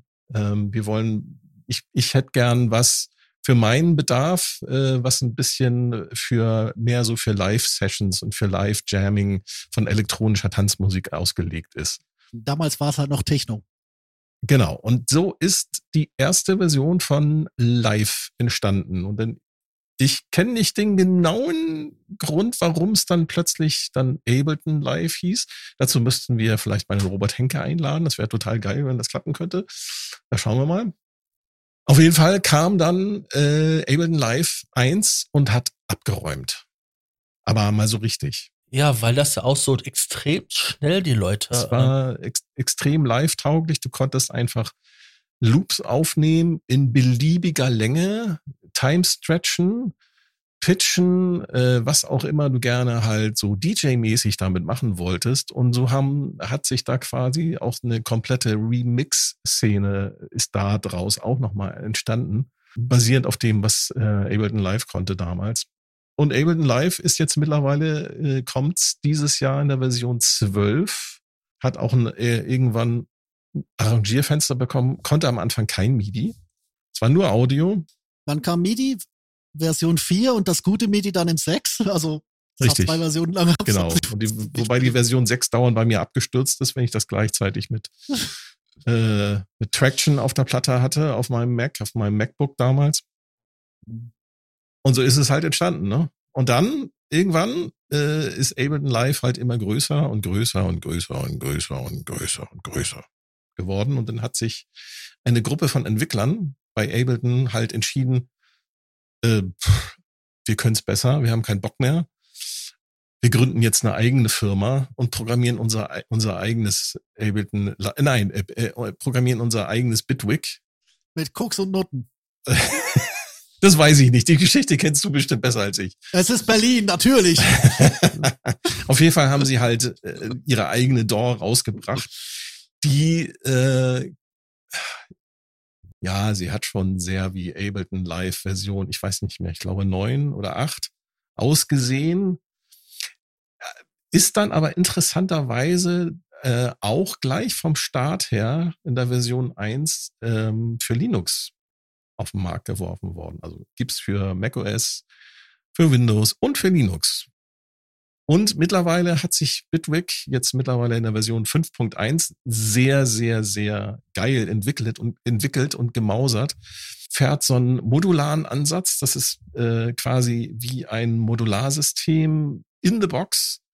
Äh, man hat äh, dort Modulationen, äh, die man auf verschiedene Sachen, auf MIDI-Parameter, halt, auf du kannst halt alles mit. Audio, Also, also auf was auch Ab- immer. Genau, du kannst alles mit allem also verschalten. Ableton, Ableton hat halt die große Stärke, dass es sehr st- stringent ist, auch jetzt noch in Version 12, auch wenn das ein bisschen aufweicht, aber Ableton sieht Also sieht und denkt sich immer noch so wie, wie vor, eigentlich vom ersten Tag her. Und Richtig. das ist schön, wenn man Kontinuität will, aber wenn man kreativ sein will, da ist das tatsächlich dann Bitwig mit Genau, komplett Bitwig- Ansatz. Ja. Genau, Bitwig ist, hat sich quasi, ist, hat sich quasi geöffnet und hat sich jetzt von seinem, von seinem Vater gelöst und ist ein eigenes Kind geworden. Ähm, Und Klammerbemerkung darum, die haben ja gerade mit Heckmann zusammen jetzt auch noch diesen neuen Plugin-Standard, den sie so ein bisschen versuchen in die Welt zu schieben und der das nochmal um, also quasi dann um die Plugins quasi erweitert, dieses Modular, dieses Modulator und jedes alles kann jedes beeinflussen und überhaupt, Mhm, also das ist, genau. ja, das Ding haben sie Clap genannt, ähm, in Berlin immer eine große Sache, ähm, mir ist gut, ich bin ruhig. Genau, das sind aber die Berliner, die Berliner, äh, äh, ne, also man könnte sagen, die ganzen sehr erfolgreichen Doors am Markt, Bitwig, Ableton Live, Logic, Cubase, kommen alle aus Deutschland, aus Hamburg und aus Berlin. Ja, frag, ich frage mich, warum das so ist, aber Land der dichten Denker. genau, das Land der Dichter, Denker und, und äh, Technomusiker. wollen wir, äh, ich, ich wollte es vielleicht noch kurz einwerfen, weil ich, es ist ja ein riesen, ein riesen Haufen Optionen. Du wirst irgendwann an den Punkt kommen, wo deine Sprachmemo-App oder vielleicht auch Aud- Audacity nicht ausreicht, um deine Ideen zu, zu, zu, zu notieren oder wenn du ein bisschen was produzieren willst. Mhm. Ähm, ich komme gleich noch dazu, äh, über den Producer-Gedanken, da machen wir nachher noch kurz ein eigenes Segment, aber wenn du jetzt dich auf eine DAW festlegen willst, wo sollst du nicht hin? Mir fallen zwei Sachen ein. Erstens, der Magix Music Maker ist Mist. Egal, was dir die, die äh, Stiftung Warentest oder sonstige äh, Dinge erzählen, der Magix Music Maker macht keinen Spaß. Wenn man das mal für 20 Euro ausprobiert, ganz am Anfang ist das in Ordnung. Ich habe es auch ganz am Anfang, als ich angefangen habe, am Computer Musik zu machen, habe ich es auch ausprobiert. Ich fand es ganz lustig, habe aber schnell gemerkt, dass man halt an seine Grenzen stößt. Es sind über Limitierungen, überall. Man kriegt von jeder DAW, die wir genannt haben, kriegt man Intro-Version, wenn man sich ein Hardware-Interface kauft. Wie gesagt, man kriegt mit jeder, von jedem Hersteller, also Ja, wirklich kriegst von jedem Hersteller kriegst du Software hinterhergeschmissen. Du kriegst von jedem Hersteller eine Version, die irgendwie beim Interface dabei liegt, die super, super Genau. klein ist. Und mit der kann dann- man aber auch schon, ne, auch schon mal so die ersten Schritte machen. Wenn es nur darum geht, Gitarre, Gesang, Schlagzeug. Genau. Und, und dann gibt es halt diese, diese Elements-Version oder wie sie alle heißen, so, Genau. ne, die, die kleinste von dem normalen Portfolio. Und selbst mit denen kannst du schon total viel machen. Das andere, wovon ich noch explizit warnen wollte, bitte nicht machen. Cakewalk, Sonar oder wie der Bums gerade heißt. Diese Firma, auch wenn die DAW nicht mal so schlecht ist, diese Firma ist ein Schrottwichtelpokal. Niemand weiß, wem sie gerade gehört. Äh, ständig ändern die Lizenzen. Äh, ich Mhm. würde das niemandem empfehlen wollen. Ah, Cakewalk ist auch so ein, so ein, so ein Uropa, der eigentlich schon ein Zombie ist. Also die Firma ist irgendwann pleite gegangen, ist dann aufgekauft worden, ist so halb belebt worden und die Software ist einfach, ja, Niemand weiß, wer sie gerade besitzt. Niemand weiß, wo sie gerade ist. Niemand weiß, was sie gerade kann. Und niemand weiß, wann er zuletzt irgendwo äh, Geld dafür ausgeben musste, weil es einfach, es, es ist ein Chaos. Will das- tatsächlich noch, gibt's tatsächlich noch Leute, die Cakewalk nehmen? Gehört jetzt mittlerweile Bandlab? Die haben sie doch vor kurzem da mal, oder vor, vor längerer Zeit schon mal umsonst rausgehauen. Ist das so? Mhm, komplett Also offen. ich kenn's, ich kenn's noch aus den Zeiten von Roland. Ich wäre beinahe auf Cakewalk gegangen, Leute. Das muss man Nein. sagen, weil die Oberfläche damals war so sexy. Ganz ehrlich, das, das, das Guck war mir so. das gerade an. Ich finde das gar nicht sexy. Das sieht aus wie Cubase. ja, aber das dunkle Schwarz damals, das war, das war, Ich habe auch eine Version gehabt. das war sexy. Ich hab's mal, ich habe ähm, so eine kleine Version mal gehabt, also irgendwie für ein paar Euro oder für damals ein paar D-Mark gekauft, also keine 10 oder 15 D-Mark, also so eine ältere Version, ne, also zu dem Zeitpunkt. Und ähm, ja, man konnte mitarbeiten, sah, sah nett aus, war, aber ich bin dann halt bei Cubase erstmal geblieben. So. Du wolltest was sagen zu den Interface, die mit der mitgelieferten Software kommen, Thomas. Wenn ihr mitgelieferte Software habt bei eurem Audio-Interface, nehmt erstmal die, probiert damit erstmal rum. Parallel kann man sich auch nochmal Audacity anschauen. Das ist halt immer sinnvoll. Es ist ein schnelles Werkzeug, wenn man mal eben schnell hier irgendwas aufnehmen will oder so. Dann kann man das nachher in die DAW ziehen, rüberziehen, einfach speichern und dann in die DAW laden und dort weiter bearbeiten. Und jede Version äh, bei jedem Audio-Interface, da gibt's die, da wird, äh, Logic wird natürlich nicht mit nirgendwo mitgeliefert, aber Cubase, Studio One, Äh, ich glaube, Traction äh, Waveforms wird, glaube ich, auch mittlerweile irgendwo beigelegt oder äh, Bitwig oder ähm, Ableton Live. Das, da gibt es überall Starterversionen, die kann man mal benutzen. Cakewalk habe ich ehrlich gesagt schon lange nicht mehr gesehen bei irgendeinem Audio-Interface. Was liefert Behringer mit? Oh, gute Frage. Ich habe die Softwarepakete ehrlich gesagt nie runtergeladen in der letzten Zeit. Ich gehe mal kurz zu Thomann. Die haben doch auch ihre, die, die entwickeln doch auch ihre eigene DAW mittlerweile, oder? War das nicht so? Mhm. Ich habe da mal so Leuten gehört, dass sie auch in die Softwareentwicklung eingestiegen sind. Wenn die wieder so lange wie der UBX hat, dann kann es ja noch fünf Tage böllern, dann haben wir dann 2035. Ach, noch länger. Ähm, ich suche gerade ein Behringer Audio-Interface, um mal zu schauen, was da mitgeliefert wurde. Ich sehe nur einfach große auf die Mischpunkte. Seite und geht dann So, Support, Download. tatsächlich, die liefern gar nichts mit. Doch, die liefern was mit. Das musst du runterladen von der Seite. Fragt einen Behringer Nutzer. Mach ich doch. Welches nehmen wir denn jetzt mal? Welches Interface? Bam, bam, bam. Ah, nehmen wir das fette mal. Interfaces. Äh, Software. USB Driver. Wir haben die Treiber da drin. Bei Trummern steht leider nicht was. Also ich bin gerade bei diesem 50 Euro UMC 22, das ja auch groß äh, gehypt wurde damals. Ach, äh, Isotope Ozone LA. Ach nee, ist nur, ist nur eine, eine Das Aktion ist, bei das ist Trummern. nur eine, genau. Mhm. Nee, die liefern ähm, Krachmacher mit, die liefern eine DAW mit und die liefern hier so Mini- Mini-Versionen von irgendwelchen anderen hm, Effekt-Plugins. Ja, aber was für eine DAW? Ja, ich bin gerade. Da habe ich es jetzt nicht gefunden. Dann gehe ich mal bei den MIDI-Controllern hin. Nee, das haben die alles rausgenommen von der Seite. Du konntest das vorher runterladen. Bei Okay, dann haben sie jetzt kein, keine, sich nicht mit irgendjemandem geeinigt. Also da kann man, das ist, kann natürlich auch ein Auswahlkriterium sein, dass jemand halt sagt, so ich will aber eine mitgelieferte Software haben, dann muss man da halt entsprechend gucken, was die Hersteller da entsprechend anbieten. So. Genau. Dann muss man halt schauen, was man halt mit der DAW äh, machen möchte. Ne? Möchte man mehr MIDI machen? Dann sind vielleicht, zum Beispiel Logic ist vielleicht dann vielleicht besser geeignet, wenn man dann einen Mac hat. Oder wenn man zum Beispiel nur einen Windows-Rechner hat, dann wäre vielleicht Cubase eher das geeignete. Oder wenn man halt doch mehr so loop-orientiert äh, rangehen will, aber auch MIDI-Loops ge- gerne bearbeitet, dann ist man natürlich dann zum Beispiel bei Bitwig vielleicht ganz gut aufgehoben.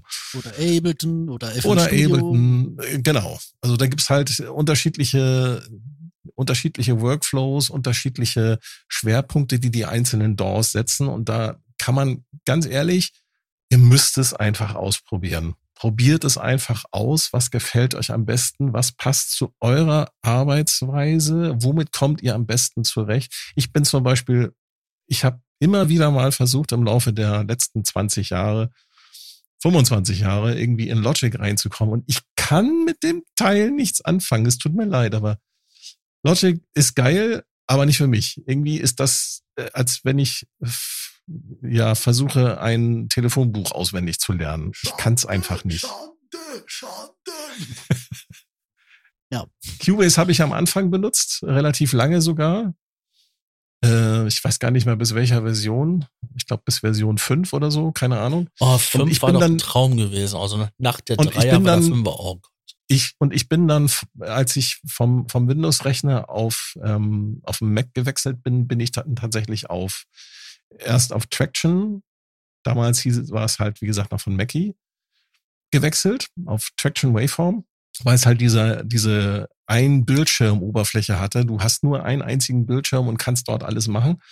Und dann irgendwann bin ich halt äh, auf den Ableton Live-Zug mit der Version 4, glaube ich, aufgesprungen, nachdem Ableton endlich auch äh, irgendwann MIDI-fähig war. Es war dann natürlich, wie du schon sagst, Tobi, halt erst in der Version 6 richtig nutzbar, aber das war mir egal. Es war Berliner Do-It-Yourself, oder? Also Aber Ableton Live ist schon geil. Ja, die Leute tun sich im Berghain Dinge an, da ist sich Ableton 4 MIDI-mäßig antun, Klacks dagegen. Oh, der braucht ein bisschen. Der muss reifen. Richtig. Wie gute Geschlechtskrankheiten. Richtig. Boah, jetzt wird's, aber ja, oh, Schnitt. So, Da muss man noch, da muss man noch zu sagen, so diese Spezialderivate wie Reason und so, die ja lange Zeit sich dann ja gewehrt haben, dass man auch einen linearen Modus haben kann. Ja, ja, ähm, genau. haben den irgendwann mal eingeführt, haben dann irgendwann mal, mal auch das geöffnet, dass man halt MIDI rein und raus senden kann. Das war nämlich vorher auch total geschlossen. Und seit einiger Zeit kannst du auch VSTs verwenden. Und damit ist das Ding halt genauso gut und genauso vielseitig verwendbar wie jeder andere DAW. Ja, Übrigens, ähm, es heißt jetzt nicht mehr Reason, äh, beziehungsweise die Firma heißt, glaube ich, nicht mehr Propellerheads, sondern das Ganze nennt sich jetzt Reason Studios. Ah. Ja, ich fand aber Propellerhead immer viel innovativ. geiler. Ich auch. Weil ich mir immer so einen kleinen Jungen vorgestellt habe mit dieser Kappe mit, einer, mit einem Propeller auf dem Kopf. Ja.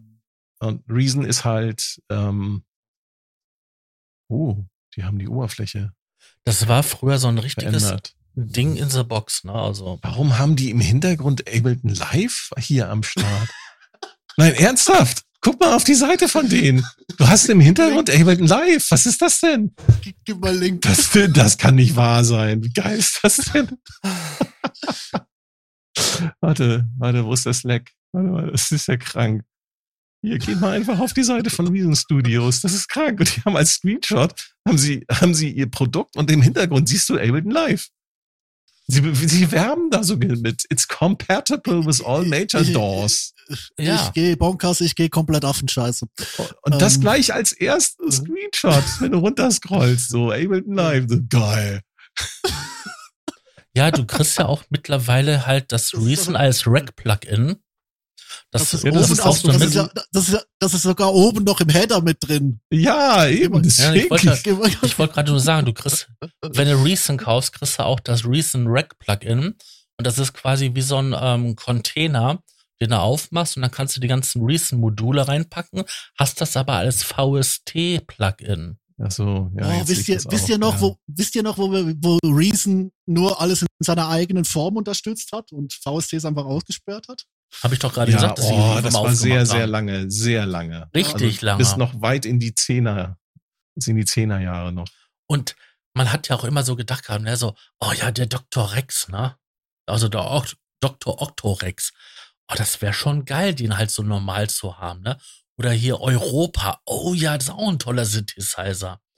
Welcher war denn noch gewesen? Grain fand ich auch geil. Also das Besondere an Reason ist ja, dass sie halt diese, äh, ähm, erstmal, sie setzen voll auf diesen Virtual Look, äh, also virtuelle Instrumenten-Look. Das heißt, du hast so echte Geräte als grafische Oberfläche halt dargestellt und du kannst dann halt äh, sie virtuell umdrehen Mhm. und Patchkabel ziehen. Richtig. Und die sich auch bewegt haben wie Kabel. Ja, genau. Dann gab's auch so legendäre Synthesizer, so wie den Maelstrom oder wie der heißt. Ja, der Maelstrom, der übrigens von Sonic Charge, von dem Sonic Charge Entwickler stammt. Nur mal so nebenbei. Der war ja auch so legendär. Weil Ist halt sehr schwedisch, das Ganze. Subtraktor war auch gut. Und Tor. war auch gut, ja. Ja, Tor war auch geil, ja. Den hatte ich auch als iPad-App, den Tor. Mhm. Stimmt, den hatte ich auch mal. Der war nett, ja. Ja.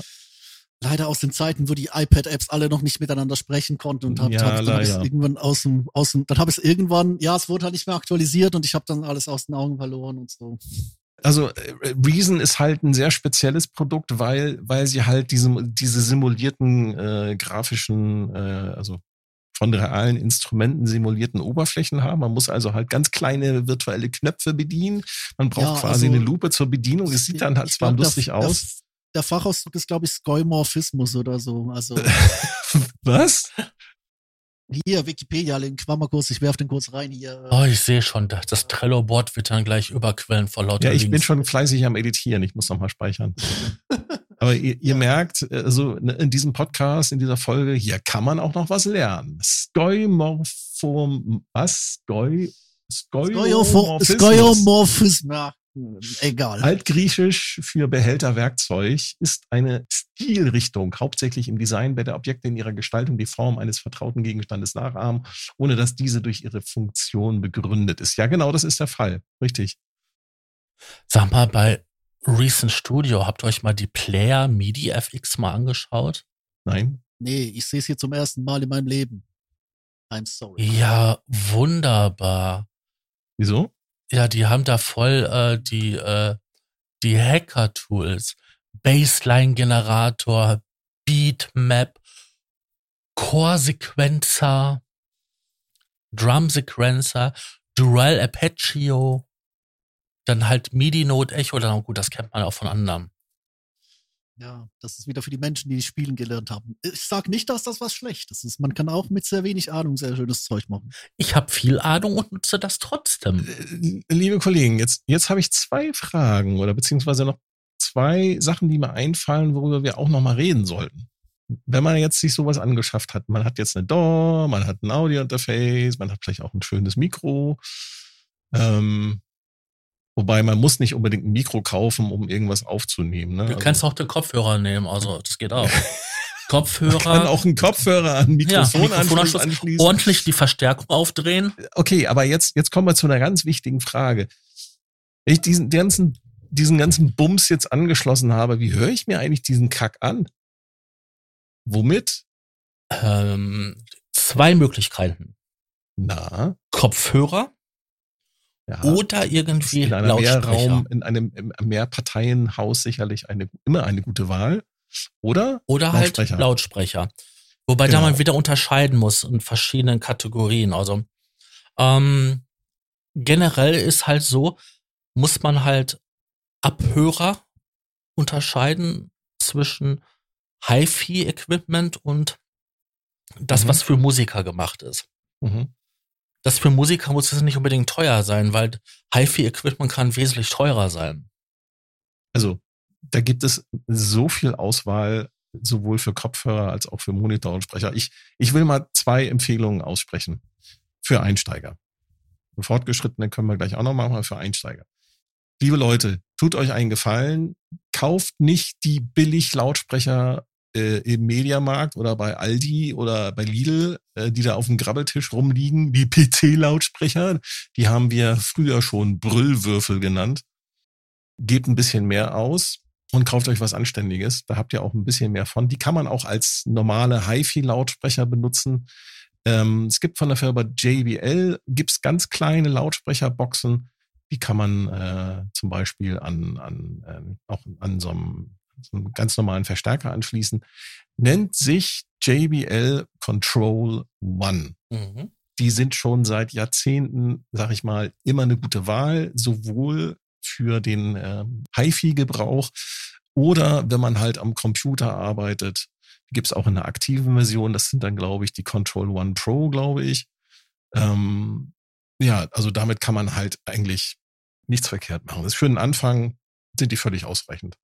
Man kostet als Paar so um die 150 Euro. Wenn man ein bisschen guckt, kriegt man die wahrscheinlich sogar noch billiger. Äh, Kopfhörer, ähm, da würde ich einfach mal das empfehlen, was du mir empfohlen hast. Wollen wir das verraten? Äh, du meinst deine Abhörer, die du Seite drauf hast. Richtig. Ja, Hause raus. Das wären nämlich von der Marke Superlux äh, die HD 660 Pro. Und zwar würde ich dort gleich die in der 32 oben Version nehmen. Dann kann man die nämlich auch nochmal an seinem Smartphone anschließen, wenn man möchte. Kosten 39 Euro. Guter Klang, sitzt gut, ist billig verarbeitet, hält aber wahrscheinlich entsprechend ähm, doch länger, als man denkt. Und sie klingen wirklich toll. Schön, damit hätten wir die äh, Empfehlung zum Geld ausgeben. Ähm, kurzer Einschub, wenn ihr Mac-Benutzer seid, ein MacBook ab 2016 hat in der Regel so gute Boxen, da könnt ihr auch eine ganze Weile lang damit arbeiten. Der iMac könnte inzwischen auch soweit sein, habe ich aber persönlich keinen, kann ich nicht vergleichen. Äh, Desktop-Computer haben die natürlich nicht, auch wenn ich glaube, dass sie äh, Mac Minis iMac, so ja, iMac äh, 24 Zoll, also neuere Version M1, Mhm. kann ich sagen, haben gute Lautsprecher, reicht zum Fernseh gucken und YouTube-Videos schauen, zum Musik machen. Nein, Dir nicht, mir schon wahrscheinlich, weil ich, wie gesagt, ich mix alles eigentlich über die Apple Boxen ab und das, obwohl ich hier professionelle Channel X für 300 Flo- Flocken aufwärts das Stück habe. Es ist einfach, und das ist ein bisschen der andere Punkt, ähm, kurzer Einschub, wenn ihr schon so im Stadium des Veröffentlichens seid, macht Gegenproben, nehmt euer Handy, wie klingt's da, nehmt das Küchenradio, wie klingt's da, nehmt eure internen Boxen, wie klingt's da. das wäre meine nächste Empfehlung werden euch, ja. gewesen. die wollte ich noch, auf die wollte ich noch hinaus, wenn es zum Thema Abmischen geht.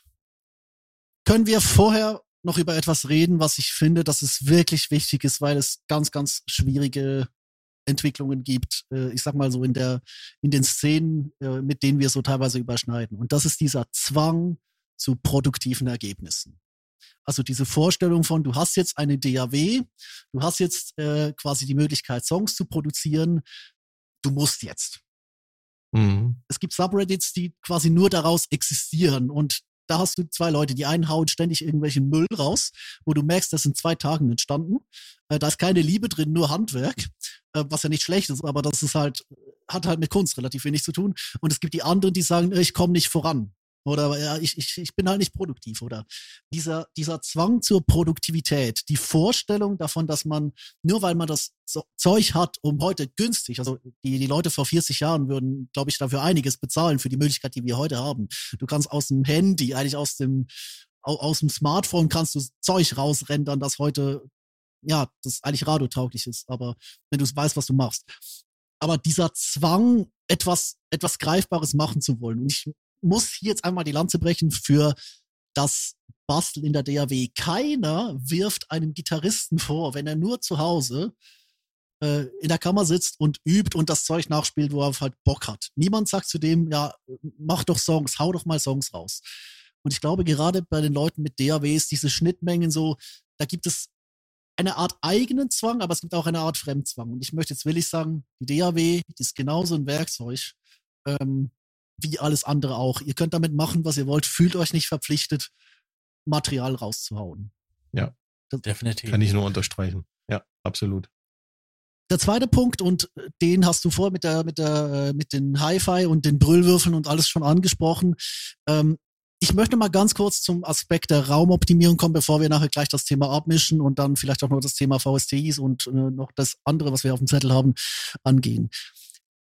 Wie gesagt, ich bin hier derjenige mit dem furchtbaren Sound. Ich sitze in einer Mietwohnung, die nicht isoliert ist. Sie hat einen furchtbar hässlichen Subbasston bei einer gewissen Taste. Ich drücke den jetzt nicht, weil meine Nachbarn schlafen. Ich könnte diesen Raum natürlich optimieren. Oder ich könnte jetzt versuchen, aus dieser furchtbar verwinkelnden Mietwohnung äh, etwas zu machen, dass man auf diesen Show Your Studio Subreddits und ähnlichem Kram, also das Instagram-Label wäre. Das würde dann immer noch scheiße klingen, aber es wäre halt Instagram-Able. Ich könnte jetzt auch versuchen, das hier akustisch tatsächlich zu optimieren. Der Punkt ist immer noch, das ist eine Mietwohnung. Ich habe ein Problem grundsätzlich schon mit dem Hören, also einfach durch äh, situative Umstände, ein paar medizinische Probleme. Ich muss das nicht optimieren.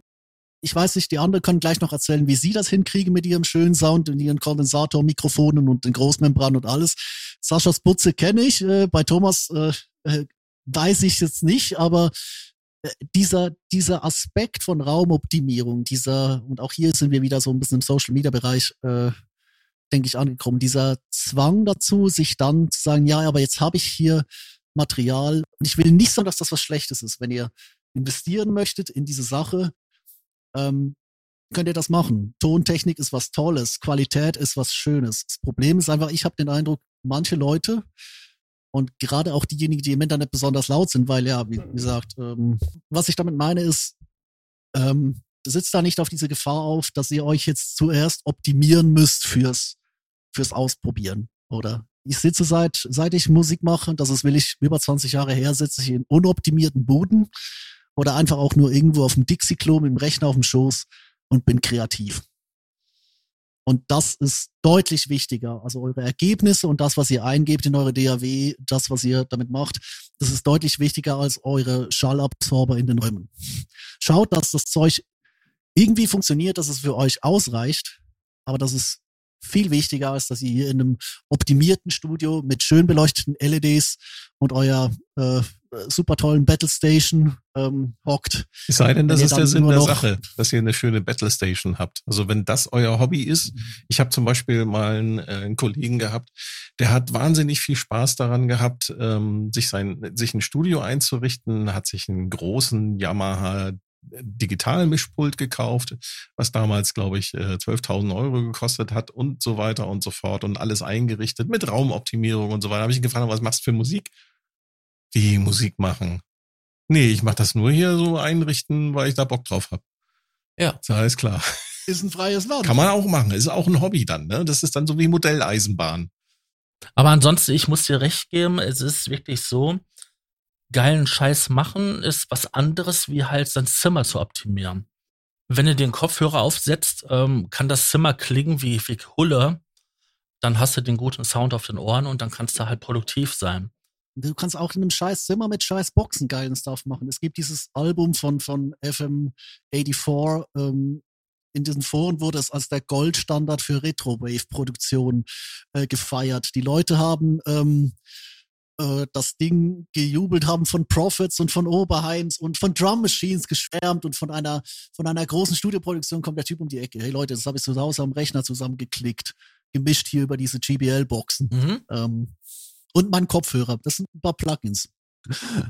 Oder? Und da denke ich, ich denke da immer so an mein altes Zimmer in dieser Altbauwohnung mit dieser äh, drei Meter und 90 hohen Decken, wo ich, egal wo ich war, wenn ich Musik gehört habe, hier eine Mole hatte und da halt eine, eine super Verstärkung der, der Bassfrequenzen und hier eine super Absenkung. Und das war echt schwierig, in diesem Zimmer etwas Vernünftiges zu machen, wenn ich nicht Kopfhörer auf hatte.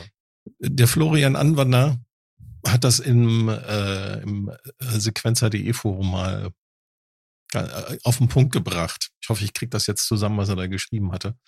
Er hat gesagt, lieber eine billige Abhöre und eine scheiß Raumoptimierung oder gar keine Raumoptimierung und gute Kopfhörer zum Gegencheck als einen schlecht optimierten Raum und eine teure Abhöre. Mhm. Hm, Gruß an meine Cellelex. Der andere Raum war besser, da hat das Sofa noch einiges gerissen. Nee, aber was ich halt sagen wollte, ist wie gesagt Raumoptimierung und und äh, Studiodesign, das was toll ist. Und das kann sich ja auch mit der Kreativität gegenseitig befruchten. Ich sage immer noch, meine beste Anschaffung im, seit dem Umzug studiumtechnisch war der LED-Strip hinter meinem Schreibtisch, weil es einfach sehr schön ist, in diese, aktuell ist es äh, violette, in diese violette Linie zu schauen und nicht einfach nur in einen Bildschirm, äh, der mich, äh, je nachdem, also ich bin ja hier der Dark Mode-Verfechter, also dunkelschwarz anleuchtet, wenn es nicht gerade ein Arturia-Plugin ist.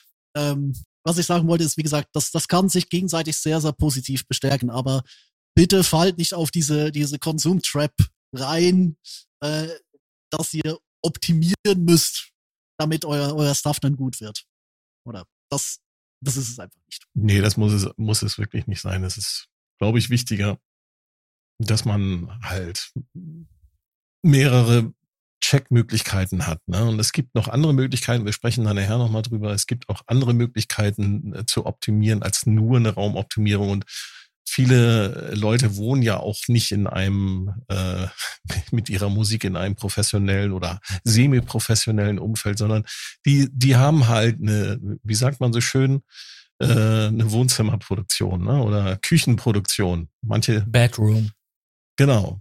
Richtig, genau. Und wie gesagt, wenn's, wenn jemand Spaß daran hat, äh, sich so eine Battle Station zusammenzubauen, dann spricht da auch nichts dagegen, wenn er dann das Geld dafür hat und äh, nicht äh, die Familie dann äh, wochenlang Ravioli essen lässt, dann ist das auch in Ordnung, denke ich. Ne? Spirellis und Ketchup. Ah, Dragon 6. So, wir waren schon kurz davor, jetzt gehen wir so richtig noch rein ins Thema abmischen. Abmischen. Thomas, ich übergebe euch das Feld. Tja, wie mache ich das? Und Sascha. Also, ähm, ja, Sascha auch. Sascha, wie machst du das? Erzähl du, erzähl du erstmal. Ich habe hier ähm, alte ähm, EIS 5 ähm, Aktivmonitore, die wirklich einen sehr guten Sound machen, haben natürlich ein paar Schwächen, weil aufgrund der Größe halt nicht so tief in den Bassbereich runtergehen. Aber das kompensiere ich halt, indem ich halt ähm, mir entweder einen Subwoofer zulegen könnte oder ich bin nachbarfreundlich und mache das über Kopfhörer und verwende da einen von der Firma ein Plugin, das, was ich zusätzlich reinschalte zum Schluss an der ganzen Kette von D-Sonic.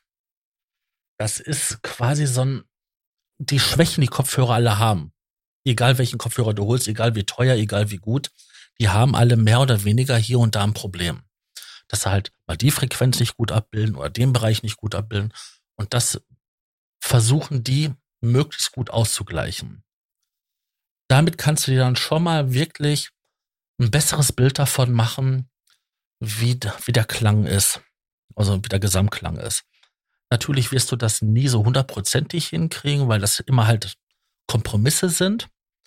Ähm, das ist die eine Sache. Und die andere Sache ist, ich höre mir fertige Produktion auf verschiedenen Sachen an. Ich habe ein Küchenradio, ich habe halt ähm, im Wohnzimmer einen Fernseher, dann halt noch eine Stereoanlage und da auf allen Sachen höre ich mir das an, ob das klingt. Die erste Challenge ist immer nach dem PC das Küchenradio, weil Mono und halt klingt der Mix vernünftig dort. Wenn er dort halbwegs gut klingt, kann ich davon ausgehen, dass er auf den allen anderen Sachen auch gut klingt. Ja, wie, mix, wie mixe ich es? Wie mache ich das? Ähm, ganz klassisch, ich habe, äh, nachdem ich dann halt mein Arrangement habe und da die ganzen Effekte drauf habe, rendere ich das alles Spur für Spur in Audio raus und mache dann dort halt mit Equalizern und noch mal einen ganzen Haufen Effekte da drauf, ähm, dass ich das aufräume und dann halt in richtigen Bereiche reinräume. Das dauert manchmal dreimal so lange wie das eigentliche äh, Song basteln. Und dann ähm, kommt zum Schluss halt der Mastering-Kompressor drauf, der halt ähm, alles auf eine erträgliche, einheitliche Lautstärke macht. Und dann ist gut. Das ist bei mir so der Weg. Das sind natürlich viele, viele Schritte und das lernt man so mit der Zeit was man da zu machen hat und nicht. Das ist nicht so, dass ich das von jetzt auf gleich wusste, sondern das ist so ein ganz langer Lernweg. Ich weiß nicht, wie das ist bei dir, Thomas. Ich bin genauso wie du Autodidakt und habe mir das natürlich auch alles im Laufe der Jahrzehnte alles selber irgendwie angeeignet. Und es gibt bestimmt noch viele Sachen, wo ich noch was dazulernen kann. Zum Beispiel das, was du machst. Ich kann das im Groben und Ganzen äh, würde ich das einfach mal bestätigen. Das ist auch meine Arbeitsweise. Bei mir sind es andere Moni günstige Monitorlautsprecher, die ich seit ein paar Eine Jahren habe. Günstig. Bitte? Eine sind auch günstig. Ja, ich weiß. Ich weiß, ich habe von denen auch schon gehört, aber die sind okay, die sind in Ordnung. Ich habe von JBL habe ich äh, 305 Mark One also die erste Generation, die zweite Generation, die aktuell für sehr wenig Geld bei äh, den großen Musik, Musikalienhändlern äh, zum Verkauf stehen. Die soll noch ein Ticken besser sein, aber das äh, tangiert mich eigentlich nicht. Also ich bin mit denen sehr zufrieden mit den JBLs. Die sind so zum, zum Abhören, zum Musik, zum Musizieren sind die, sind die ganz gut. Manche Leute stellen sich so 8 Zoll Klopper in ihre, äh, in ihre äh, acht Quadratmeter oder zehn Quadratmeter. Das finde ich ein bisschen viel. Ähm, es gibt auch Stimmen, die behaupten, äh, du kannst den Bass ja gar nicht beurteilen, wenn die Monitorlautsprecher so klein sind. Ja, das ist richtig, aber es macht keinen Sinn, in einem äh, Mehrfamilienhaus, mhm. äh, in einem sehr kleinen Raum, der vielleicht so auch noch irgendwie schlauchartig ist und wo vielleicht auch viele glatte Wände sind, ne, vielleicht auch ein glatter Fußboden. Es macht keinen Sinn, sich da so riesige Monitore mit 10 Zoll oder, oder 8 Zoll oder was auch immer dahinzustellen für viel teures Geld. Deswegen, ich habe hier die 305er, das sind 5 Zoll Monitorlautsprecher. Ich finde sie sogar ein bisschen zu groß. Ich hatte auch zwischendurch mal überlegt, ob ich da noch kleinere nehme, aber ja, Vierer gibt's ja auch von vielen Herstellern. ja, genau. Die könnte man auch nehmen, aber hm, weiß ich nicht, ob ich das unbedingt machen möchte. Also ich bin jetzt eigentlich erstmal zufrieden mit dem, was so wie sie da sind. Ähm, und ich mache es so wie du. Ich wechsle. Ich habe auch ähm, Kopfhörer unterschiedlicher Qualität. Ich habe äh, die genannten Superlux, ähm, der HD 660 einmal zum Hören. Dann habe ich noch ähm, mir letztes Jahr noch im Black Friday Sale habe ich mir, ähm, nee, das war vor, das war vor dem Black Friday. Als B-Ware habe ich mir Neumann NDH 30 geholt. Mhm, auch schöner. Die sind super, sind auch super teuer gewesen. Ähm, ist dann aber für mich nochmal so quasi so als Referenz so zum Gegenchecken, was habe ich auf den JBL gemixt, habe ich da Mist gebaut, das wird da durch die hohe Auflösung nochmal richtig schön deutlich. Dann habe ich noch von Austrian Audio, die ich mir irgendwann mal vor zwei oder drei Jahren geholt hatte, die HIX 65. mit denen ich dann quasi auch nochmal gegenchecke, ob das, was ich auf äh, JBL, auf den Neumann gehört habe, ob das wirklich dann äh, so gut klingt. Ja, und dann mache ich die ganze Kette durch, so wie du. Einmal ins Auto, äh, einmal auf dem Fernseher, einmal auf dem Smartphone, einmal Ohrstöpsel und dann habe ich so ungefähr so einen, so einen Gesamteindruck, wo muss ich noch, wo muss ich noch rangehen. Ne? Also es kann sein, dass mir zum Beispiel bei den JBLs gewisse Frequenzen gestört haben. Dann versuche ich rauszufinden, habe ich das auch auf den anderen Lautsprechern. Und dann ähm, das, was du machst, in der Nachbearbeitung mit EQ rangehen, das habe ich gesehen, das machen andere Leute auch. Die machen das sogar gleich von vornherein beim Aufnahmeprozess. Habe ich ehrlich gesagt, äh, habe ich nicht äh, bisher nicht gemacht. Und ich überlege, ob das vielleicht sinnvoll ist, das gleich von vornherein zu machen, weil du dann nämlich gleich beim Aufnahmen, gleich bei der Aufnahme äh, auf jeden Fall dann schon mal schlechte Frequenzen rausfiltern kannst. Ne? Das mhm. natürlich den Vorteil hat, dass du gleich von vornherein ganz am Anfang der Aufnahmekette einen sauberen, äh, eine saubere Aufnahme hast. Und man sollte nicht darauf setzen, dass man in der Nachbearbeitung halt noch irgendwas retten kann. Das geht dann nämlich oft in die Hose, sondern man sollte lieber darauf achten, dass man bei der Aufnahme schon einen möglichst lauten Pegel, eine gute Dynamik und äh, ein ausgewogenes Frequenzbild halt hat. Ja, und dann versuchen, äh, sich an einfache Faustregeln bei der Aufnahme zu halten, wenn ich zum Beispiel einen Bass aufnehme.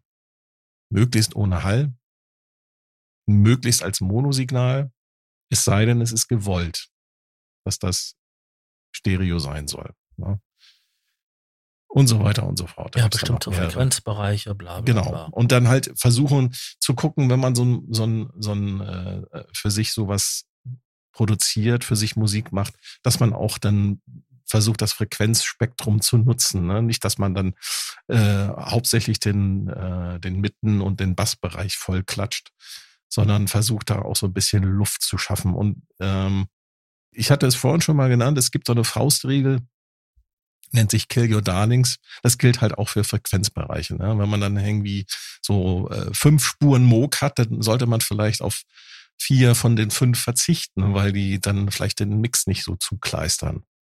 Da muss man auch ein Ohr dafür entwickeln, muss lernen, einfach genau hinzuhören, manchmal auch einfach die Augen zuzumachen, nicht auf die Spuren zu schauen, sondern was hörst du? Und ganz bewusst zu hören. Und etwas, was auch manchmal vergessen wird in den ganzen Tutorials, Macht Pausen. Ruht eure Ohren aus. Ganz wichtig. Diese Pausen sind sehr wichtig. Haben wir den Tobi verloren? Nee, nee, der ist noch da. Der hat jetzt einfach ganz gemütlich zugehört, hat die Wasserflasche wieder aufgefüllt und so. Ich habe gar nicht so viele Add-ons, weil ich mische nicht. Also, so wie, kennt ihr die Szene mit dem, mit dem Hustenbonbon bei äh, 12 Angry Men?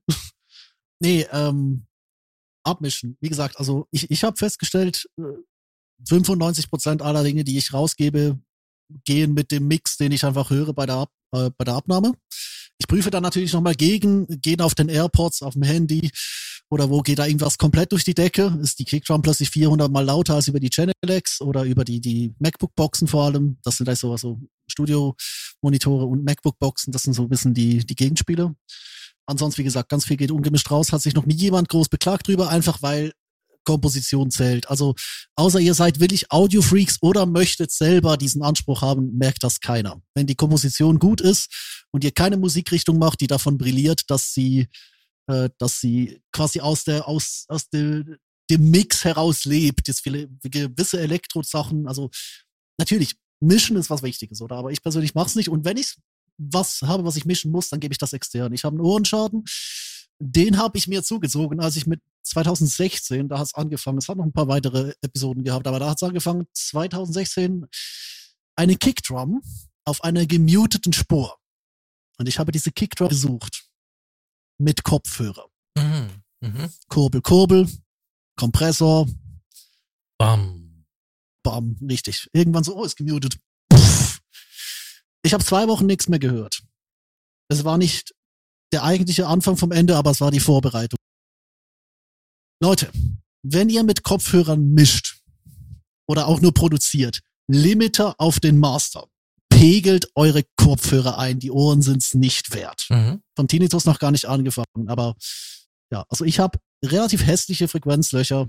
Ähm, man kann damit arbeiten, man kann mit grundsätzlich allem leben. Mein HNO hat gesagt, äh, wenn ich sie wäre, würde ich es mit Beten probieren. Also die haben keinen Ansatz. Es sieht auch weniger schlimm aus, als es eigentlich wirkt. Also das ist nochmal eine ganz eigene medizinische Geschichte, aber ich will trotzdem niemandem empfehlen, sich 200 dB Kickdrum auf die Ohren zu geben. Passt auf eure Ohren auf beim Abmischen. Das ist eigentlich das Einzige, was ich sagen wollte. Weil ansonsten müsst, müsst ihr, müsst ihr eure Mixes extern geben. Amen. Das ist auch toll, weil frische Ohren sind was Tolles beim Ja, Mischen, weil absolut. ihr habt den schon hundertmal gehört, aber nein, es macht trotzdem keinen Bock. Das gilt übrigens für alle Situationen, ne? auch nicht, wenn ihr abmischt. Pausen machen, wie gesagt, ist wichtig. Und manchmal ist das auch wirklich so, du machst ein Projekt fertig und so und denkst, du hast es den Mix in, der- in der Tasche, dann speicherst das Projekt ab und dann geh noch mal zwei, drei Tage später dran Mhm. und hör dir Genau. das noch mal an. Meinetwegen auch eine Woche Zwei später. Monate später oder so wie ich das mache, jetzt sind ich ein Jahr später an einem Projekt. Ja, dann gehst du hin, machst das wieder auf und hörst dir doch mal an, was du da gemacht hast. Richtig. Das kann sein, dass du denkst so, ach nee, das war doch nicht so das Gelbe vom Ei. Genau. Ich habe sogar die Angewohnheit entwickelt und das ist ein, ein Tipp, der ist nicht für jeden, aber ich finde es eine coole Idee. Äh, wenn ich was habe, wo ich sage, der Loop klingt geil oder die Idee klingt geil etc., ich ziehe, ich mache mir quasi äh, auf Ableton kann man das ja quasi auf eine Audiospur routen, einfach alles, mache mir eine kleine, eine kleine Aufnahme, einen kleinen Loop, ziehen den direkt in einen Ordner auf dem Desktop und dann lösche ich das Projekt oder wenn ich mir sicher bin, ich will da eher wahrscheinlich nochmal ran, dann lagere ich das Projekt auf. Das geht auf irgendeine externe SSD und die werfe ich irgendwie, keine Ahnung, aus dem Fenster oder so. Nee, also die ist dann schon noch da, oder? Aber dann ist quasi so das Projekt weg. Und das Projekt ist nicht mehr greifbar, aber du hast noch diese, diese Aufnahme, oder? Und wenn dann die geilste Scheiße, die du zusammengeklickt hast vor drei Tagen, nach drei Tagen bei nüchternem Kopf, nach der Tasse Kaffee am Morgen statt nach um Mitternacht, ähm, du dir nochmal anhörst, dann kann dich das ganz anders inspirieren, als wenn du da drei Tage lang an dieser Idee rumschraubst. Generell, ja, die, der Pausendings nochmal, ich sag's auch nochmal, macht Pausen, Leute. Aber vor allem, ja, gib, gib den Sachen auch Zeit. Es ist nicht verwerflich. Und da sind wir wieder bei diesem Produktionsdrang. Es ist nicht verwerflich, ein Jahr lang an einer Idee rumzubasteln. Es ist nicht Oder, verwerflich. oder noch länger. Manchmal kann man auch zwei, drei, vier Jahre an Ah, irgendwas. ich ich habe Songs, sind zehn Jahre alt. Also, Ja, es ist in Ordnung. also Es hau, haut, haut auch raus, wenn ihr das wollt. Also ich, ich will jetzt nicht sagen, denkt alles zu Tode. Das ist ja das, das ist ja das andere Problem. Oder ähm, ihr sollt, sollt nicht alles zu Tode denken. Ich muss jetzt Manchmal- Meiner Erfahrung nach, manchmal fügen sich die Sachen auch so irgendwie ineinander. Also ich zum Beispiel, du hast ein Projekt, hast damit angefangen, stellst fest, so irgendwie komme ich jetzt nicht weiter oder ich habe jetzt keinen Bock oder oder mir fällt halt nichts mehr ein oder was auch immer. Dann lässt es halt liegen, lasst es liegen. Irgendwann setzt du dich wieder hin, lädst das mal rein, hörst es dir an und dann zack, in diesem Moment hast du den Geistesblitz, hey, da muss ich noch eine Fläche aus hier, keine Ahnung, irgendwas mit einfliegen und dann klingt's richtig geil. Oder, Oder das war zu viel. oder du, du, oder du lernst jemanden kennen, dem du das vorspielst, der sagt so, hey, das wäre doch toll, wenn ich da auf meinem Marimbaphon was dazu spiele. Und zack, fertig ist das Musikstück plötzlich. Also es kommt zu dir. Öffne einfach deinen Geist, lass die Kreativität durch aus dem Universum, vom lieben Gott, von Allah, von wem auch immer, von, von Buddha. Ähm, irgendwann findet es seinen Weg zu dir. Ja, und den findet es aber im Regelfall nicht, wäh- während du vor deiner Produktion versauerst. Also geh raus an die frische Luft, ist, ist der beste kreative Dings. Und da sind Richtig. wir wieder beim Punkt. Die Sprachmemo-App im Handy ist essentiell. Mach dir einen Shortcut, wenn es geht, oder denk einfach dran, wenn du eine Idee hast, aufnehmen. Du kannst die dann ein Jahr lang vergammeln lassen, aber Hauptsache es ist irgendwo da. Die guten Ideen, die wiederholen sich im Kopf und äh, ja, viel mehr kann man da eigentlich gar nicht sagen. Äh, ja, macht, macht Mucke. Jetzt, jetzt wisst ihr ja so die Grundlagen. Wir kommen gleich noch zu ein paar weiteren netten Details. Aber ich glaube, Sascha hatte noch was. Nee, ihr habt ähm, alles gesagt, was ich. Ähm, Nee, wir, wir, wir wollten nochmal über das Thema Raumoptimierung sprechen, weil das wird halt auch gerne in den Foren halt immer wieder anges angesprochen. ja, aber das wird total übertrieben. Genau, wir haben ja schon festgestellt, dass das, ähm, dass es übertrieben ist. Es gibt auch andere Möglichkeiten. Man kann sowas vielleicht auch technisch ja, ich will nicht sagen, dass man eine Raumoptimierung äh, über eine Softwarelösung durchführen kann, aber ähm, die modernen Monitorsysteme zum Beispiel von, äh, von Neumann, von, ähm, von Genelec oder auch von anderen Herstellern, die liefern teilweise ihre Monitore aus. Da ist dann ein Signalbaustein in dem Monitorlautsprecher verbaut und äh, die Firma, äh, die jeweilige Firma liefert dann ein Messmikrofon dazu und eine Software und dann kann man mit der Software, mit dabei liegende Software, mit dem Messmikrofon und mit den Lautsprechern in Kombination ähm, ja seinen Raum ausmessen, schalltechnisch. Und dann werden die Monitorlautsprecher so äh, über den DSP dann optimiert, parametrisiert, dass sie quasi so ein bisschen deinem Raum angepasst sind und einen möglichst linearen Klang wiedergeben. Genau. Das gibt's auch für Kopfhörer, hat aber auch seine Vor- und Nachteile. Ne? Also Schwächen, offensichtliche Schwächen von so einem Monitorlautsprecher oder von so einem ähm, Kopfhörer werden natürlich damit nicht behoben, sondern die klingen dann auch teilweise so, wie sie klingen. Es gibt noch ein paar andere Nachteile. Ähm, da, das muss man einfach auch dann vielleicht mal ausprobieren. Es gibt ja. an Software, hattest du ein, eine Software äh, genannt von der Firma D-Sonic. Erzähl mhm. mal, was ist das? Was macht das? Das ist, äh, die ist nur für ähm, Kopfhörer. Ich glaube, die haben so 200 Modelle drinne mhm. und die ähm, haben die wohl durchgemessen mhm. und haben dann quasi diese Korrekturkurven da drinne. Und dann kannst du einstellen, wie stark die Korrektur sein soll. Ähm, um halt ähm, diese Defizite, die jeder Kopfhörer halt irgendwo hat, ja, weil es konstruktionsbedingt ähm, durch die Größe oder auch durch den, wie der Treiber aufgebaut ist, ähm, um das halt auszugleichen. Mhm. Also wenn das dezent einsetzt, ist das vollkommen in Ordnung. Natürlich, wenn du das auf volle Kanne auf 100% aufdrehst, dann hört man das schon, dass da extrem ins Signal eingegriffen wird und das hört sich dann auch stellenweise sehr unnatürlich an. Auch wenn du genau. super teure Kopfhörer aufhast, äh, die müssen nicht unbedingt alle immer top super sein. Also das, Kopfhörer das, leiden auch mit den Jahren. Also das gibt's auch von der Firma Sonarworks. Die bieten das auch für Kopfhörer an, aber auch für Monitorlautsprecher. Und man kann sogar die Software zusammen mit einem ähm, Messmikrofon kaufen und kann dann seine Monitorlautsprecher damit quasi einmessen sodass die Monitorlautsprecher einen möglichst neuen, neutralen, linearen Frequenzgang haben. Das ist bei einem Kopfhörer, linearer Frequenzgang ist zwar wünschenswert, aber das ist ähm, ja aus physikalischen Gründen gar nicht möglich. Ja. Bitte? Ähm, Raumoptimierung an und für sich so. Diese berühmten Eierschalenkartons da, diese ähm, Pyramiden. Das ist der größte Dreck, weil es gibt zwei Methoden, wie man Schall, ähm, also einen, einen Raum gut klingend machen kann. Mhm. Das eine ist, ich schlucke den Schall. Das wäre Absorption. Ich mhm. absorbiere den Ton. Oder ich diffudiere. Ich, ich habe einen Diffusor, der den Schall halt streut und damit halt auflöst. Genau.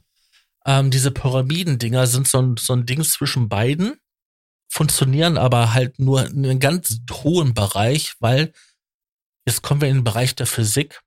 Tiefe Frequenzen haben lange Wellen und lange Wellen brauchen Masse. Mhm. Um tiefe Frequenzen irgendwie zu schlucken, also in die Bewegungsenergie in Wärme umzuwandeln und damit auszulöschen, brauche ich dickes Material. Und da reden wir von 10, 12 Zentimeter. Steinwolle. Steinwolle, Basotec, ähm, das ist eine Marke für so einen Schaumstoff. Mhm. Also 10, 12 Zentimeter ist da schon ein reeller Wert, um dann halt ähm, schon in die tiefe Frequenzen runterzukommen. Genau. Jetzt, aber jetzt kommt die Krux an der Sache ist, du sollst nicht den ganzen Raum um dich herum vollpacken damit mit Pyramidendinger und halt diese dicken Teile. Sondern die, ja, das die Kunst ist es herauszufinden, wo diese störenden Frequenzen auftreten, diese Reflexion oder stehenden Wellen und dort halt Absorber oder Diffuser zu platzieren, um halt diese Stellen aufzulösen. Das muss man ausprobieren oder es gibt Leute, die haben das studiert, die haben dann Programme dafür, die können dann deinen Raum vermessen und können dann genau sagen, da muss was hin, da muss was hin oder die haben die Erfahrung. Das ist eine Kunst. Das ist wirklich eine Kunst für sich, Akustikbau. Das ist ein professionelles Gewerk. Also da gibt's Firmen dafür, die nichts anderes machen. Ja, ja, genau. Es ist eine, richtig eine Kunst. Also da kannst du viel Geld für ausgeben. Und nicht jeder hat über, verfügt überhaupt über Räumlichkeiten, wo man so etwas machen kann. Wie gesagt, in, einer, in einem Mietshaus, hm, ja. Ja, wenn, ein, wenn du wirklich einen leeren Raum hast, dann kannst du das ja machen. Ja, aber wenn es, wie gesagt, wenn es deine Küche ist, kannst du das vergessen. Bekannter von mir, der hat ja auch, der hat Drahtseile gezogen und hat dann halt oben halt Basotec-Matten draufgelegt und solche Sachen. Aber das kannst du nicht machen, wenn der Raum noch, sag ich mal, ein Kinderzimmer ist oder das Schlafzimmer noch. Also Richtig. Und selbst und selbst mit dem leeren Raum, wenn du keinen Bock da drauf hast, äh, oder du musst doch nicht, weil das Internet sagt, ja, optimier deinen Raum, kannst du machen, ist toll. Aber du kannst auch einfach sagen, ich habe ich keinen Bock drauf, ich werfe jetzt eine Couch in diesen Raum, nehme meinen Laptop, misch über die Boxen ab, dicker Teppich, alles ist dicke Vorhänge und ein ja. Sofa. Kann auch und schon Regale, Regale und Regale Wand. mit Büchern. Genau. Ja, das sind dann die Diffusoren. Also das ist wirklich so. Also wenn du die Wände strukturierst und Klamotten da drauf machst, das streut die Signale. Also am schlimmsten ist wirklich, wenn du nackte Wände hast, die parallel gegenübereinander gegenüberstehen, dann ist, da steht halt ein, ein, unter Umständen eine stehende Welle. Und wenn du dann durch den Raum gehst, du hörst wirklich, wie sich Klänge verändern, weil sie sich die Frequenzen verstärken und wieder auslöschen. Und dann auch noch Rigipswände. Oh ja, das ist auch ganz toll. Die fangen dann nämlich an zu schwingen. Ich fühle mich angegriffen. Ja, dann, was ist auch noch? Die Raum-in-Raum-Konstruktion. Ja, Studio ist neben Fahrstuhl. Wenn der Fahrstuhl in meinem Stockwerk steht, schwingt sogar der mit. ähm, Raum-in-Raum-Konstruktion. Ja. Dafür brauchst du Platz. Das ist auch das ist mega aufwendig, dafür brauchst du Platz.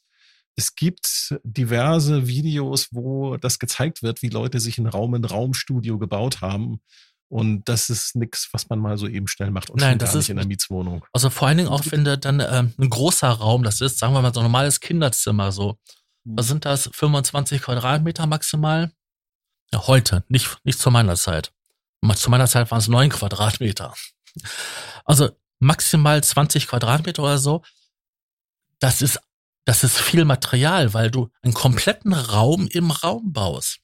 Und das muss auch isoliert werden, ne? Ja, es geht auch nicht um die Gesangskabine. Du musst es ja auch. Es geht jetzt nicht um die Gesangskabine. Und genau, du willst es ja auch entkoppeln, dass sich da nicht mhm. irgendwas mhm. überträgt und nach außen. Und da geht es ja nicht darum, dass du es geht ja nicht nur darum, dass du innen drin in diesem Raum, in Raum ein gutes, ein, ein, äh, eine gute Akustik hast, sondern es geht vor allem darum, dass kein Schall nach außen dringt. Und umgekehrt. Ja, der nicht übertragen wird über die Bodenplatten und so Richtig, weiter. Genau. Da gab's ja auch ähm, vor vielen Jahren mal YouTuber, die dann sich halt eine, eine Kabine gebaut haben in ihrer Mietswohnung, weil die halt beim Zocken rumgeschrien haben und sich irgendwann mal die ähm, Nachbarn beschwert haben. Ja, später haben sie dann einfach eigene Häuser gekauft oder sind ins Ausland. Genau. Nee, also wie gesagt, ich habe es vorhin schon mit der Couch gesagt, äh, ihr, ihr sagt das völlig richtig. Man, man kann sich zu Tode optimieren und es ist was Schönes, aber ganz ehrlich, tut's euch nicht an, um es getan zu haben. Ihr braucht kein super professionelles Streamer-Mikrofon, ihr braucht keine super übertriebenen Wind-Synthesizer, wenn ihr keinen Bock habt. Es geht um, es geht letzten Endes um die Mucke, die ihr macht. Und wie gesagt, wenn es darum geht, dass ihr in, eu, in euer Kabuff irgendwie so ein, weißt du, so Beanbags oder so, einfach so diese Sitzsäcke oder einfach rein, äh, drauf sitzen, Laptop auf, klick, klick, klick, klick. Damit wurden Hits erstellt. Äh, da haben Teenager-Karrieren quasi äh, hier einfach Gitarre geübt. Da sind die Prodigies entstanden. Ihr braucht, nur weil euch das Internet sagt, dass ihr das braucht, oder weil ihr denkt, dass ihr das braucht, oder weil es schön aussieht. Es sieht immer schön aus, sowas. Ihr braucht's nicht. Ich kenne also, Leute, die professionelle Aufnahmen machen, die in den Kleiderschrank hineinsingen und hinter sich zwei Matratzen so in V-Form aneinander gestellt haben. Ja, und der Punkt ist halt, eure Kunst wird doch kein Stück besser, nur weil ihr die Möglichkeiten habt. Nein. Und ich finde, das geht bei dieser ganzen Raumoptimierungsdiskussion so gut und wichtig das auch ist, das geht da total verloren. Ja, und dann gesagt, sind da teilweise die Leute so wahnsinnig pedantisch, wie das halt überall ist, ne? Ob das nun, ob es nun um Fotoapparate oder um Kaninchen züchten geht äh, oder Fische züchten, was auch immer. Sucht, sucht euch ein Hobby aus. Könnt ihr euch noch an die Diskussion damals erinnern mit den, ja, ich kann ja heraushören, ob das eine 100 am 28 Kilobit MP3-Datei ist? Wer sagt das nicht? Also ich gibt immerhin gibt's jetzt von Chase Bliss das Lossy, ne, wo digitale Artefakte simuliert werden. Ja, ihr, ihr wisst, was ich meine, ne? Also, Ja, wir Ähm, wissen, was du meinst. ja, ich kann das voll raushören, selbst 192 Kilohertz. ja, das sind dann, wie, wie gesagt, das sind diese pedantischen Diskussionen. Das ist äh, diese, du bist dann, du bist dann halt ein, einfach ein unangenehmer Mensch, entweder unter deinesgleichen, das ist schön, das ist identitätsstiftend, oder du bist dann einfach ein Arschloch und niemand will mit dir mehr reden, weil die Leute hören den Track, die Leute pumpen den Track, die pumpen nicht die, die, die 320 Kilobits, die pumpen den Track. Oder ich habe letztens, ich habe letztens einen YouTube-Kanal entdeckt aus der DIY Screamo-Szene. Weißt du, so mit, mit, mit Hardcore Screamo Nachwuchsbands. Ich weigere mich, das Musik zu nennen, was dort passiert. Aber es geht, es geht ab. Es ist Stimmung, es geht ab und es ist doch auch okay. Das darf ja Kunst, oder? Und da, da willst du nicht daneben stehen und sagen, aber das ist jetzt aber nicht gut gespielt. Oder das hat jetzt keine gute Akustik. Ja, der, der Bass bumst da nicht richtig. Ja. Weißt du was? Das Berghain bumst äh, ganz anders. Da, der Bass bumst, das ist von Vorteil. Das Berghain hat eine gute Akustik, aber das Berghain bumst eigentlich äh, in einem ganz anderen Sinne. Oder? Und darum muss es letzten Endes gehen. Und Leute, eine Sache. Setting is everywhere. Also, ihr könnt den geilsten Scheiß auf eurem Laptop zusammenklicken. Wenn ihr den am Strandfeuer auspackt, und da irgendwelchen Glitch Neues macht, werdet ihr euren eigenen Laptop über den Kopf gezogen bekommen. Wenn ihr die Gitarre zum Strand mitnehmt oder so ein billiges Kinderkeyboard mit Boxen und da halt irgendwas anspielt, was zur Situation passt, oder? Wenn ihr die musikalische Hintergrundbegleitung derjenigen sind, die sich da gerade gegenseitig auffressen, das wird honoriert.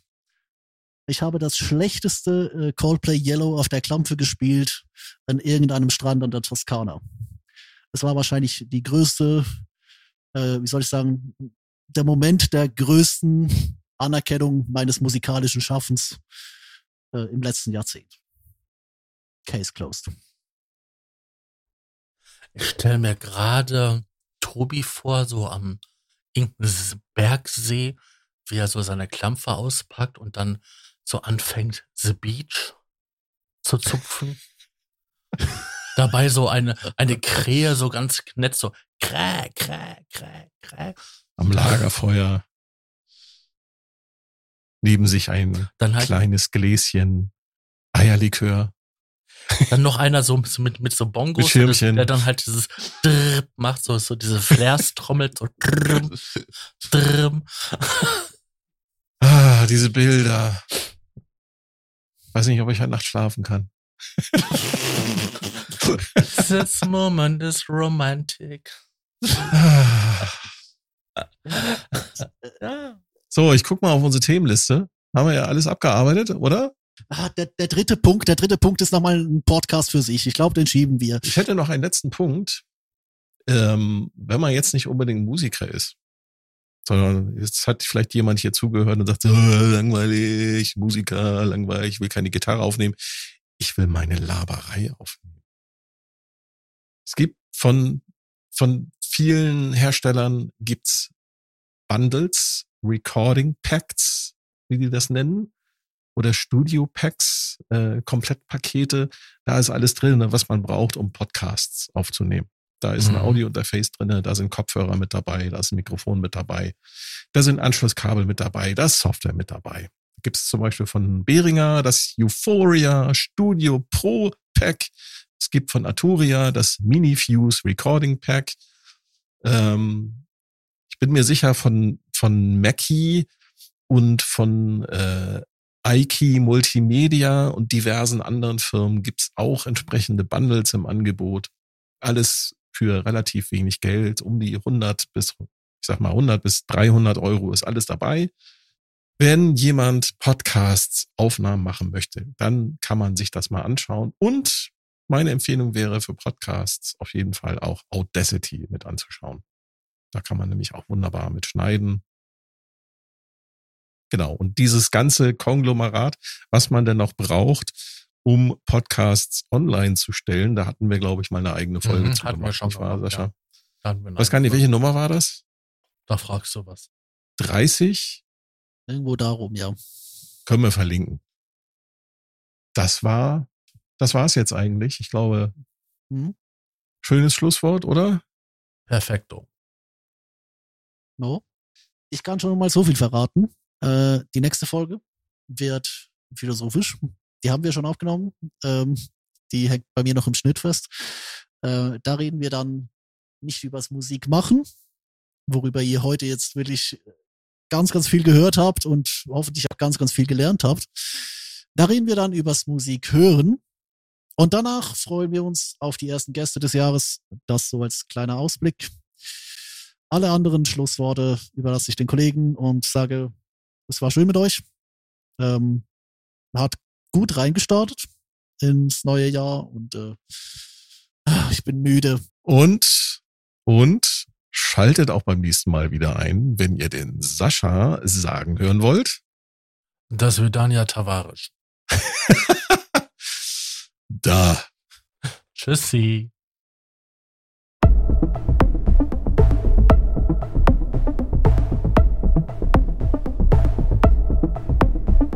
Der Probe-Podcast. Beim gemütlichen Talk im Proberaum.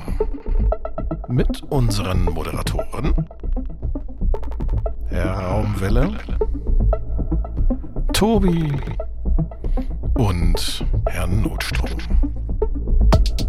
viel Spaß!